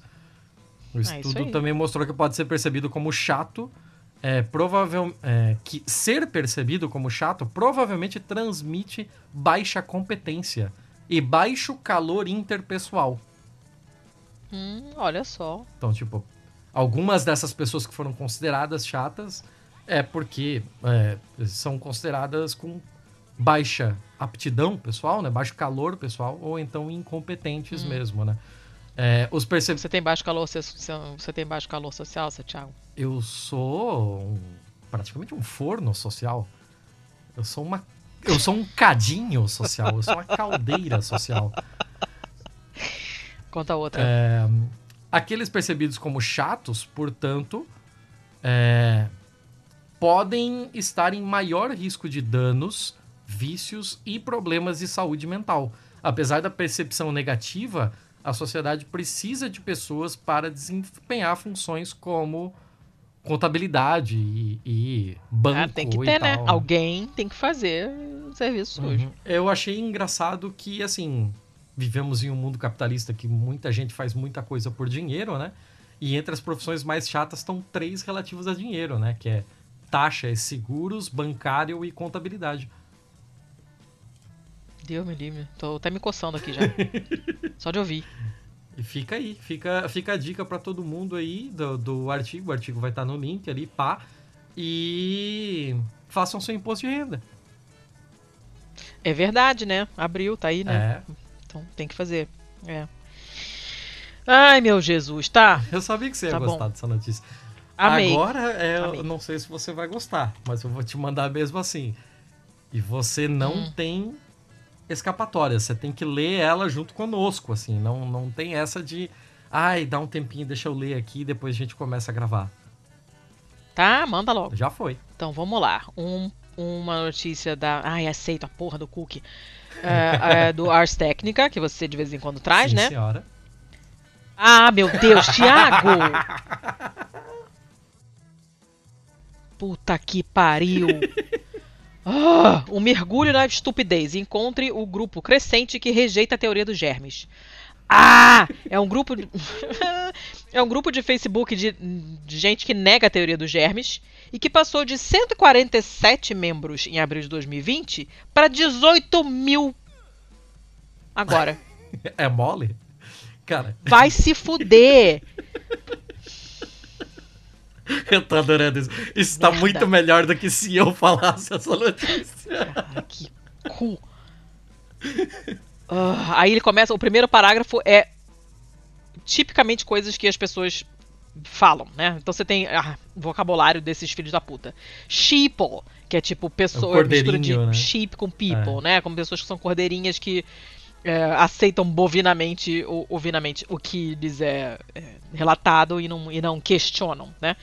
Então eles falam, oh, tipo, e presta atenção, o Covid-19 não existe, os vírus não causam doença, não são contagiosos. Esses médicos e especialistas em saúde que dizem que é o, contrário, não sabem do que eles estão falando. Os especialistas de verdade estão no Facebook e estão falando muito alto e claro. A pandemia é causada pelas suas próprias escolhas de vida deploráveis, tipo comer carne ou massa. Você só pode estar de sacanagem que eles acham que tem macarrão tem a ver com isso. Quaisquer sintomas de Covid, entre aspas, que você puder, se vier a experimentar, são, na verdade, resultado de exposições a um estilo de vida tóxico e a culpa é toda sua. Tiago, por, por quê? Por que, que você me manda esta merda? É porque você você quer me é ver? É porque você chegou. Estrebuchando ah, eu no chão? Tenho um feio, eu precisava de doação de Você feio. quer me ver estrebuchando no chão? É isso. Você tava ali é com isso. aquela cara de cachorro pidão, é. só tem um feio. Tá bom, eu vou te mandar um feio. Toma esse feio aqui. Mas que merda! São os negacionistas da, da teoria dos germes. Olha, eu vou te contar, viu? Tá. Uh, aí ele fala uma coisa lá do número de pessoas desse tipo de idiotice que aumentaram, firiri, farará, farará. Uh, e aí ele fa eles falam, a teoria do, a, a, o negacionismo da teoria dos germes não é nova, não é novo, porque o negacionismo, uhum. Letícia, faça a, né, vamos lá, fazer a, a coisa certa. Uh, começou, bom, a, os, os, negacionistas da teoria dos germes apareceram junto com a teoria dos germes, Sim. né? A, a origem dessa, dessa, desse negacionismo é dois contemporâneos do Louis Pasteur. Então você tem Claude Bernard e Antoine Béchamp, que uh, tiveram, apareceram com hipóteses contrárias à teoria dos germes do Pasteur. E o Bernard propôs o conceito de milieu interior, que sugere que o ambiente interno do corpo mantém o seu equilíbrio. E o estado desse ambiente interno e não a presença de patógenos é o que vai ditar se a doença vai se desenvolver. Claro que essa não é uma ideia totalmente louca, uhum. Né? Porque a gente hoje já sabe que tem microbiota, uh, pessoas com imunocomprometimento, né? Então a gente sabe que de fato uhum. existe um ambiente interior, Fazia interno. Sentido, né? Do corpo. Uhum. Pra, pra, pra, Ele não sabia do que ele estava Exato, falando, mas, tipo, ele, mas faz sentido. O conhecimento que se tinha que, época, faz sentido... tinha alguma lógica nisso. Não, não é nem isso. Assim, faz sentido ainda hoje. A parte que não faz sentido é, é afirmar que fatores externos não tem nada a ver com a história. Uhum. Né? Uhum. O outro, o Bechamp, que era um filho da puta e rival do Pasteur, sugeriu que as bactérias é, patogênicas são produzidas por tecidos humanos como uma resposta a alterações nesse ambiente interno. Então ele dizia que as bactérias não causam doenças, elas são um sintoma autocriado, né, criado pelo próprio corpo uhum. da doença, o que obviamente está errado. Que a doença seria errou, uma forma errou. do corpo manifestar algo, né? Isso, certo. isso. Não, não, não manifestar. Tipo, ah, você tratou mal do ambiente interno, do, do templo do seu corpo, e aí uh, você fica doente e a bactéria é um sintoma dessa doença. É tudo errado, tá? As comunidades científica e médica abandonaram essas ideias conforme os achados do, do Pasteur foram sendo confirmados, né? E mais tarde, os conceitos do Robert Koch, que é aquele cara da tuberculose, né? O bacilo de Koch, é, depois ele que desenvolveu uma série de conceitos relativos à patogênese dos micróbios, né, os postulados de Koch e tal, que foi tudo comprovado e tudo tá, tá de pé até hoje. Uh, essas coisas, então, essas, essas teorias, esses dois idiotas foram deixadas de lado. Mas, aparentemente, tem uma comunidade ali periférica que usa, interpreta essas, essas, essas, esses postulados deles, as teorias deles do jeito que eles acham melhor. Como sempre, esses malucos sempre fazem, vão adaptando as teorias, inventando explicações conforme um tempo vai passando e novas descobertas vão sendo feitas, né? Ah, não, mas aí joga uma falácia na sua cara. E parece que está tendo um renascimento desses negacionistas por causa dessa pandemia de merda que nós estamos vivendo. Aí o cara que escreveu o artigo falou assim: "Ah, um desses caras, né, um negacionista da teoria dos germes, me mandou um e-mail, me mandou para esse grupo no Facebook, onde está uh, está ganhando corpo alegremente uma cepa particular de negacionismo na teoria dos Eu tô gostando muito do vocabulário desse cara. do, dessa, teo, dessa negacionismo na teoria dos germes. Uh, um, um, administrador do grupo né, notou em abril que o grupo tinha passado de 15 mil membros, né, uhum. pulou de 147 em abril de dois anos de 2020 para 15 mil agora. Né? Uhum. Né? Uh, alguns meses depois já está em 18.400 pessoas. E se a gente for ver agora, esse grupo já vai ter muito mais que a gente sabe disso, que as pessoas estão ficando cada vez mais idiotas. Esse grupo tá com 24 mil hoje. Que maravilha. Aí ele passa para uma parte do artigo chamada Ignorância Tóxica. Né? Enquanto as profundezas da estupidez humana, né, visíveis na internet inteira, é rival da profundidade da. Da, da, da fossa das Como é que é, meu Deus do céu? Do Mar, Mar, Fossa das Marianas é a ignorância audaz, audaciosa, a mostra nesse grupo é realmente estupefacente, né? Atualmente, a ideia do grupo ali sobre a teoria do, de negacionismo, da teoria dos germes, as bactérias são, são somente scavengers, né? São aqueles que se aproveitam da merda que outros deixaram e são um sintoma de doença. Os vírus são, considera são considerados debris celular, uhum. a gente já falou de debris aqui, né? seriam restos celular, celulares, e não poderiam causar doenças nem transmitir de uma pessoa para outra. Bactérias o que, obviamente, são como os carros, os vírus são como as motos. É, eu não sei que, aqueles, que comparação idiota é essa, né? De acordo com as maluquices dos membros desse grupo, só existe uma doença: toxemia. Hum. Lá vem merda, hein? É, causado o por. Olha o golpe. O, é, é, o golpe tá aí. Causado por exposições tóxicas que acontecem quando a pessoa vive uma vida suja e não natural, o que pode danificar o seu ambiente interno do seu corpo. E aí, todos os sintomas de todos, todos os sintomas de doença que aparecerem são simplesmente um sinal de que o seu corpo está tentando fazer um detox, eu queria que a pessoa que inventou esta merda de detox, cara, no sentido de comida, eu queria que essa pessoa apanhasse com o gato morto até o gato miar. Essa parte aí foi o que explodiu a minha cabeça nesse link. Porque eu nunca tinha parado para pensar da onde que veio esta porra desse detox. Que veio há não tanto ah, tempo atrás. Aí... E aí, tipo, será que foi esse tipo de imbecilidade que criou o termo de suco detox, de isso detox, aquilo detox? Eu acho que tá tudo interligado, não necessariamente um criou o outro. Eu acho que faz parte da mesma delusion, entendeu? O pessoal pirou na batata e aí apareceu isso aí. Então, segundo essa teoria deles, se o seu corpo não for capaz de se desintoxicar, a doença vai progredir através de sete níveis. Claro que esse é claro. sete, imagina se ia ser um número. Imagina não, que ia né? ser nove. Sendo que o último. É, não, não tem como. É, sendo que o último é o câncer. Então, o tipo de sintoma que você estiver experienciando, eu odeio esse verbo, então não vou mudar e experimentando, pode ajudar a identificar o tipo de exposição tóxica, tóxica que você teve. Se você remover o componente tóxico da sua dieta ou do seu ambiente, você vai se recuperar. Claro, simples assim. Embora, se você chegar ao sétimo nível, pode ser difícil vou sair dele. Uhum. E aí não Gente usa quimioterapia, né? Usa suco detox e medita. Eu tô. Eu. Hum, peraí, peraí, tá cada vez pior. e aí o grupo fala assim: ah, uma pessoa doente só tem uma pessoa que ela só tem uma coisa que ela pode culpar pela doença, ela mesma.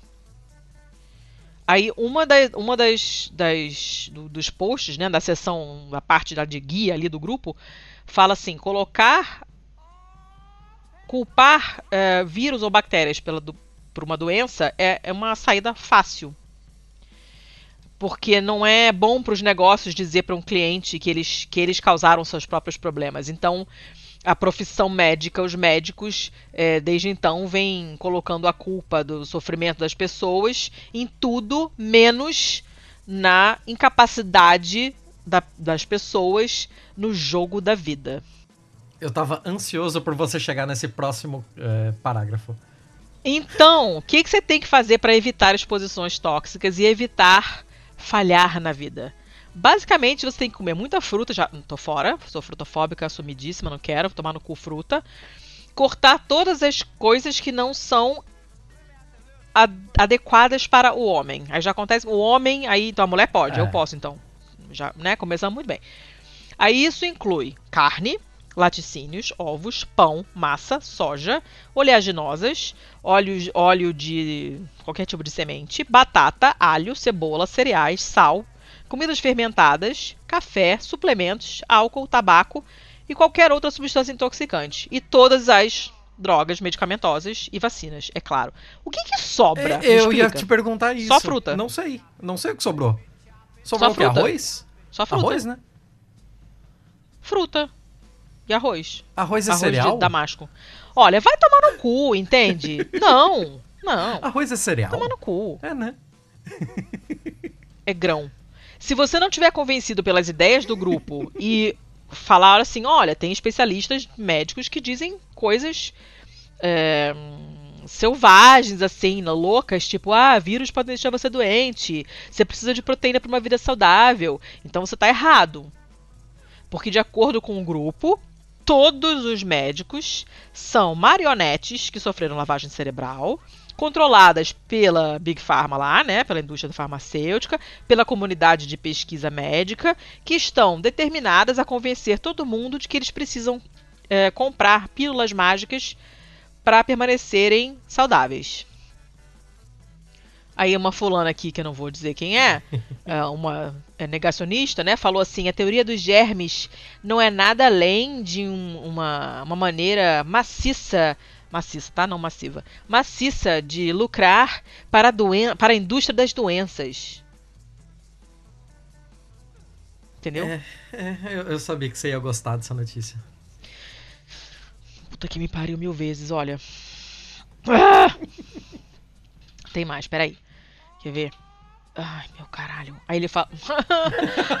Aí ele fala. Um dos caras, um dos, um dos membros postou assim: tem pessoas com mestrado que caíram nessa, nessa nesse engano da pandemia. Aí você tem gente que abandonou a escola, mas que consegue enxergar através desse, desse fingimento da, da, da mídia. É por isso que é, ser.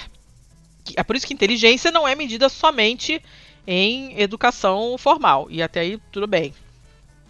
Mas aí esse cara mandou esse esse cara que mandou o autor do artigo para esse grupo no Facebook fez isso para mostrar que esse que o autor do artigo era ignorante. Né? Ele falou assim: ah, eu não resisti, eu tinha, tive que entrar em contato com você quando eu li que você tem interesse em doenças infecciosas. Mas assim, ele não tem interesse em doenças infecciosas, ele tem um doutorado em patogênese bacteriana.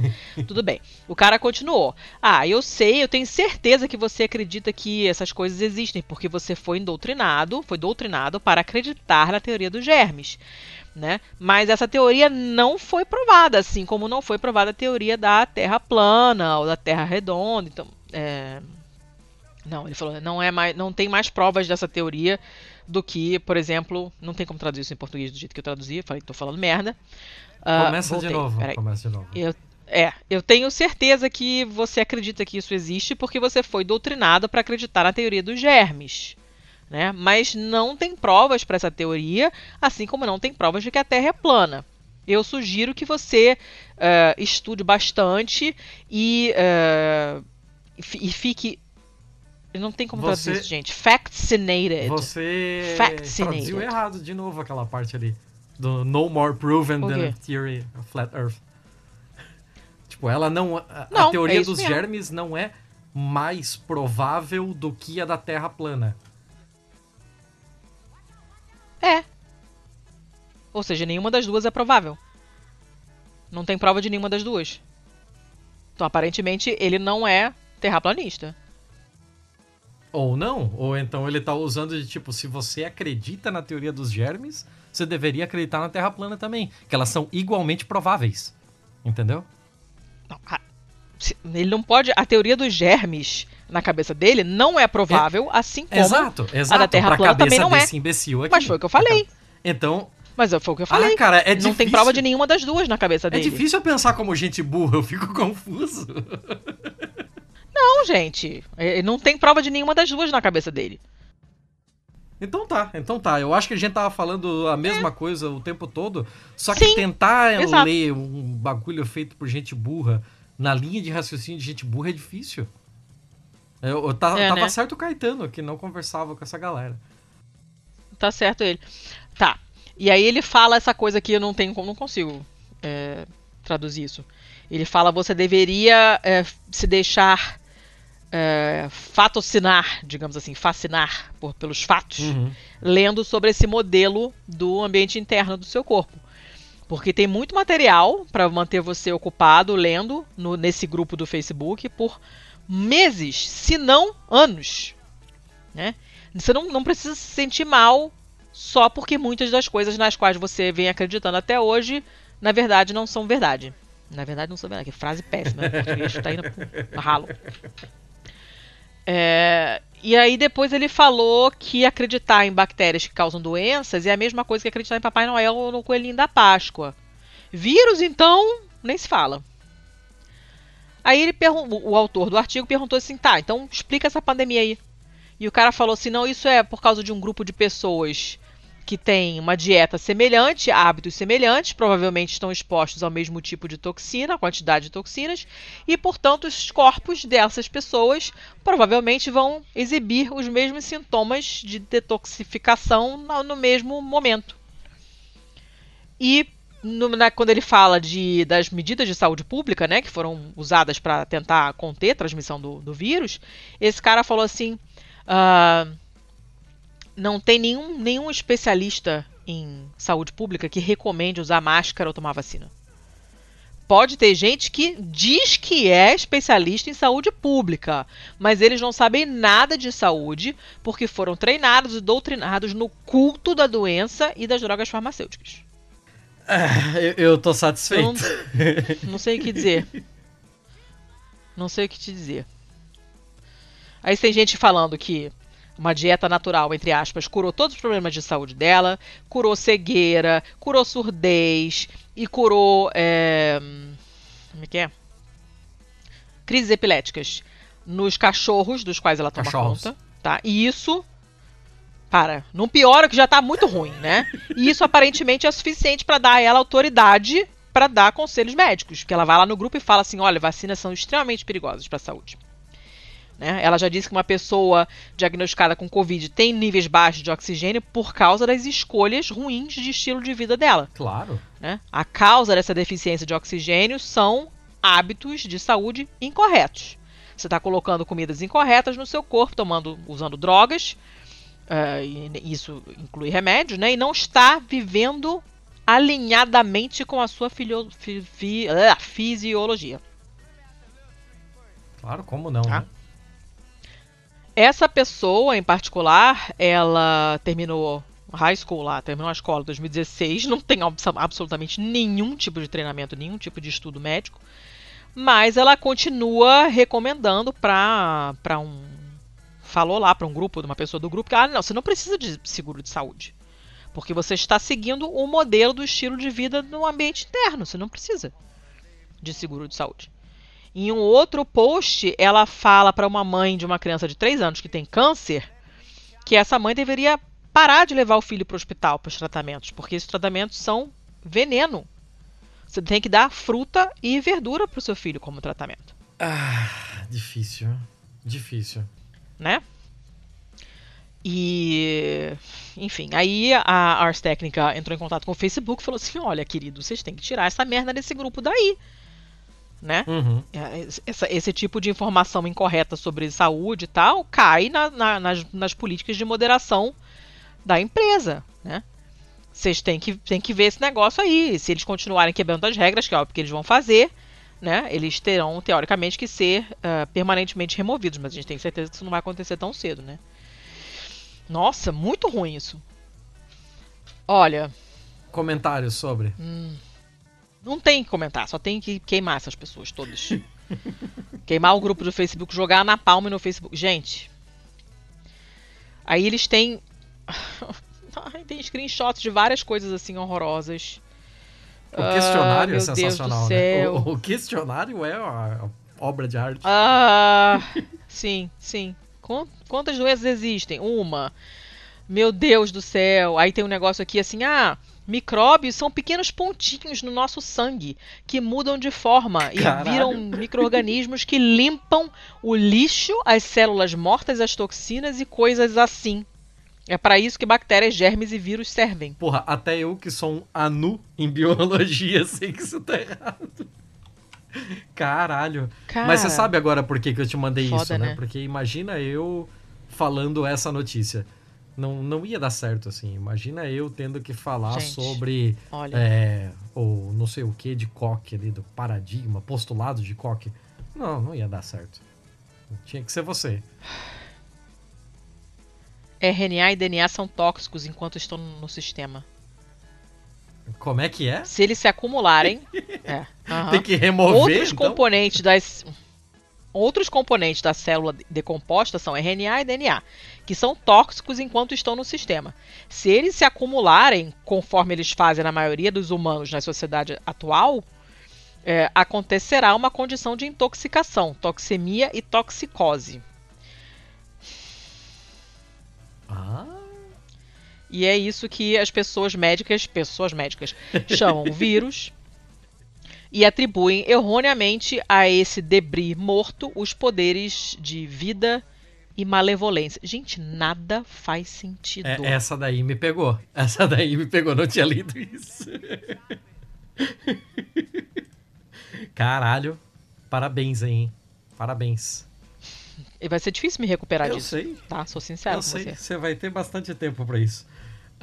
Um, Posso ir pra minha última, então? Eu até faria mais, mas eu vou pra minha última. Não, vai, eu, tenho que sair pra sim, jantar, sim, que é meu aniversário. É, vai, vai, vai, mais okay, uma só. Só mais uma, então. Eu tô muito nervosa. É, então, eu só vou fazer mais uma pra meio que tentar arejar um pouco a sua cabeça pra gente não terminar com Obrigada. essa. Obrigada. Essa notícia vem do hackaday.com, que, como você pode imaginar, é um site de hacking. Ela é de 18 de março de 2022. E o okay. título é ótimo. Bem-vindo ao futuro, onde o seu micro-ondas pensa que é um forno a vapor. Hã? Então, é, para todo mundo que já mexeu um pouco mais. Um, com um pouco mais de afinco em hacking, em eletrônica, o caralho a 4, uma boa parte dessa turma, e eu me incluo nessa, já se viu em algum momento tendo que jogar fora algum controladorzinho de PCB, né? De, de algum microcontrolador, porque. Eu não sei do que, que você está falando, não. Microcontroladores, pequenos chips. ah, chip. Fala chip, então, porra. Não, não é a mesma coisa, ah. mas eu só tô tentando simplificar. Mas vamos lá. Ah. É, em algum momento, todo mundo já passou por essa de ter que jogar um desse fora porque você é, aplicou nele um, um firmware errado. E aí ele não tá se comportando hum. como ele deveria e tal. É, o problema é que, assim, isso é um negócio relativamente comum que muita gente nessa, nessa vida de, de DIY de eletrônica já passou. Mas e quando isso hum. chega na indústria para valer, o bagulho fica bem louco. O que o pessoal fez aqui é pegar uma, uma um forno micro-ondas da Electrolux hum. que basicamente é, ele é uma a Electrolux é uma subsidiária da AEG, né? E uhum. que criou uns fornos micro-ondas para a faixa da Europa Ocidental ali, que eles têm uma eles têm o que a gente chama de over the air update. Hum. Então ele pode receber um, um update é, remoto, tipo. É... Caralho, esqueci o nome. Internet das coisas. Saca? Ah, sim.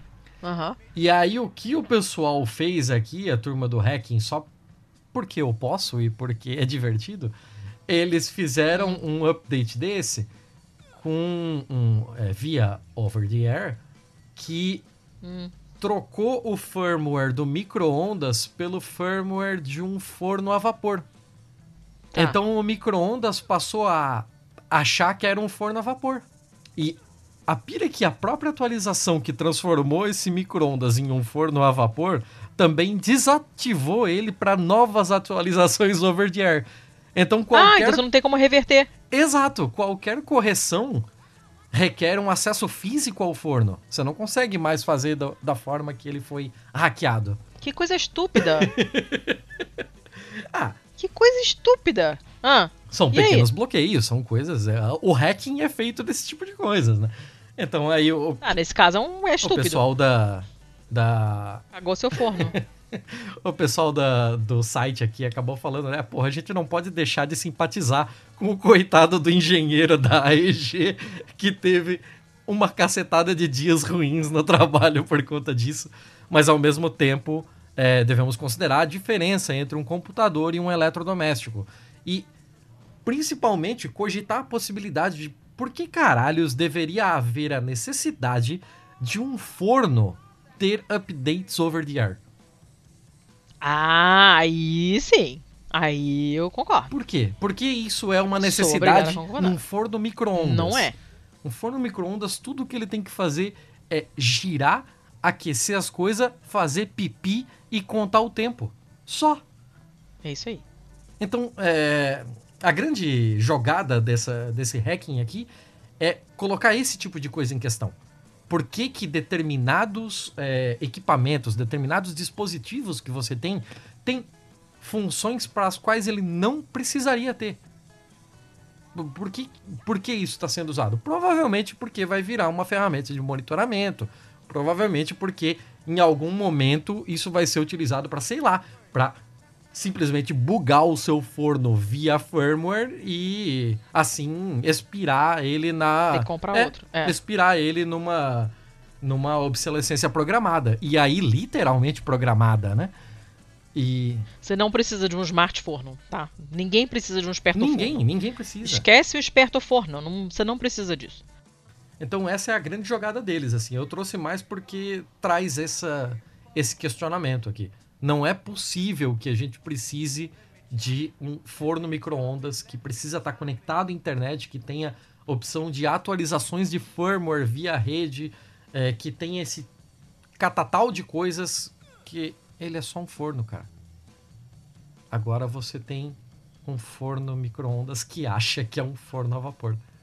Que merda, né? Que merda. Gente, olha, então, Tá. Tá, tá bom. Eu tô, eu tô satisfeita por hoje, sabe? Eu acho que sim. Eu espero que sim. Tô satisfeita. Uh... Chega. Já deu pra mim. Você tá ruminando ainda as coisas, né? Já deu para mim, já deu pra ah, mim. Então, é, já deu para você, mas não deu ainda para o Pistolando. Se você quiser entrar em contato ah. com o Pistolando, você pode nas redes sociais, no Instagram e no Twitter, em arroba pistolando, no nosso e-mail, contato arroba pistolando.com ou então no próprio site pistolando.com. Lá você Isso. vai encontrar o link para esse post, ou então aí onde você está ouvindo agora, na parte de detalhes ali na descrição, vai ter todos os links de tudo que a gente falou aqui. Se bobear até uma ou outra coisinha a mais para como, como material complementar. E eu acho que é isso de contatos nossos, né, dona Letícia? Esse episódio isso. é produzido, editado, idealizado e publicado pela Estopim Podcasts. Se você tem um projeto ou tem um podcast que quer tirar a parada botar no mundo aí, botar essa criança pra, pra rodar, entre em contato conosco. Isso aí. Tá, tá bom. Tá acabamos então, ah, né? pensei que você ia fazer os outros, mas... Ok. Não, tô com preguiça. Eu quero ir embora. Tô com fome. Quero tá, deixa eu fazer os apoios então, rapidinho. Ah, sim, os apoios é interessante. É, se você quiser, se você vê valor no que a gente faz, que a gente faz aqui independente do dia que for, a gente faz em feriado, a gente faz em domingo, a gente faz no aniversário da Letícia, a gente faz na Páscoa, a gente faz sempre. É, e estamos sempre aqui. Se você vê valor no que a gente faz, considere a possibilidade de contribuir para que esse projeto não acaba, não morra, não faleça, não define, não devaneça, não desapareça como lágrimas na chuva. É... Ah, meu Deus, a inspiração. é, e como você pode fazer isso? Você pode fazer isso no Patreon, se você está fora do Brasil, que é o patreon.com barra pistolando.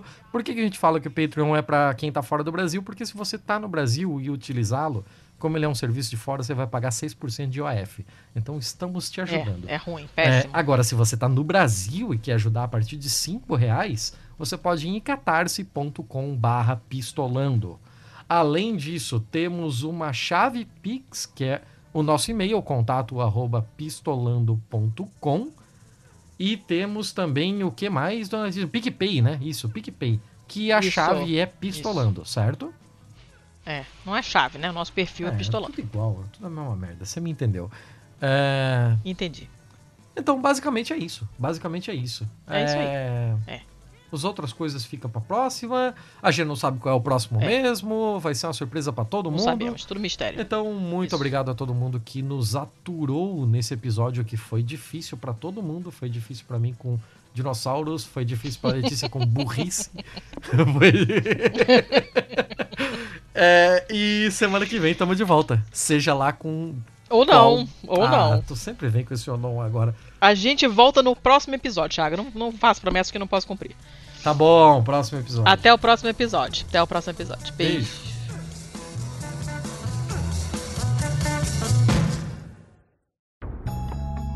Este podcast foi editado por estopimpodcasts.com.br. Eh vabbè, è da- alle 8 è da Salino? no? Beh, ve- sono 7.10. Tu sei pronta? Sì. Sì, sì. Finisco, c'è ma- un- una, un'altra notizia, mi sa, e poi via. 7 e mezza. Lo so. Temo 20 minuti per fechar. Sì, senhora. Sì, senhora.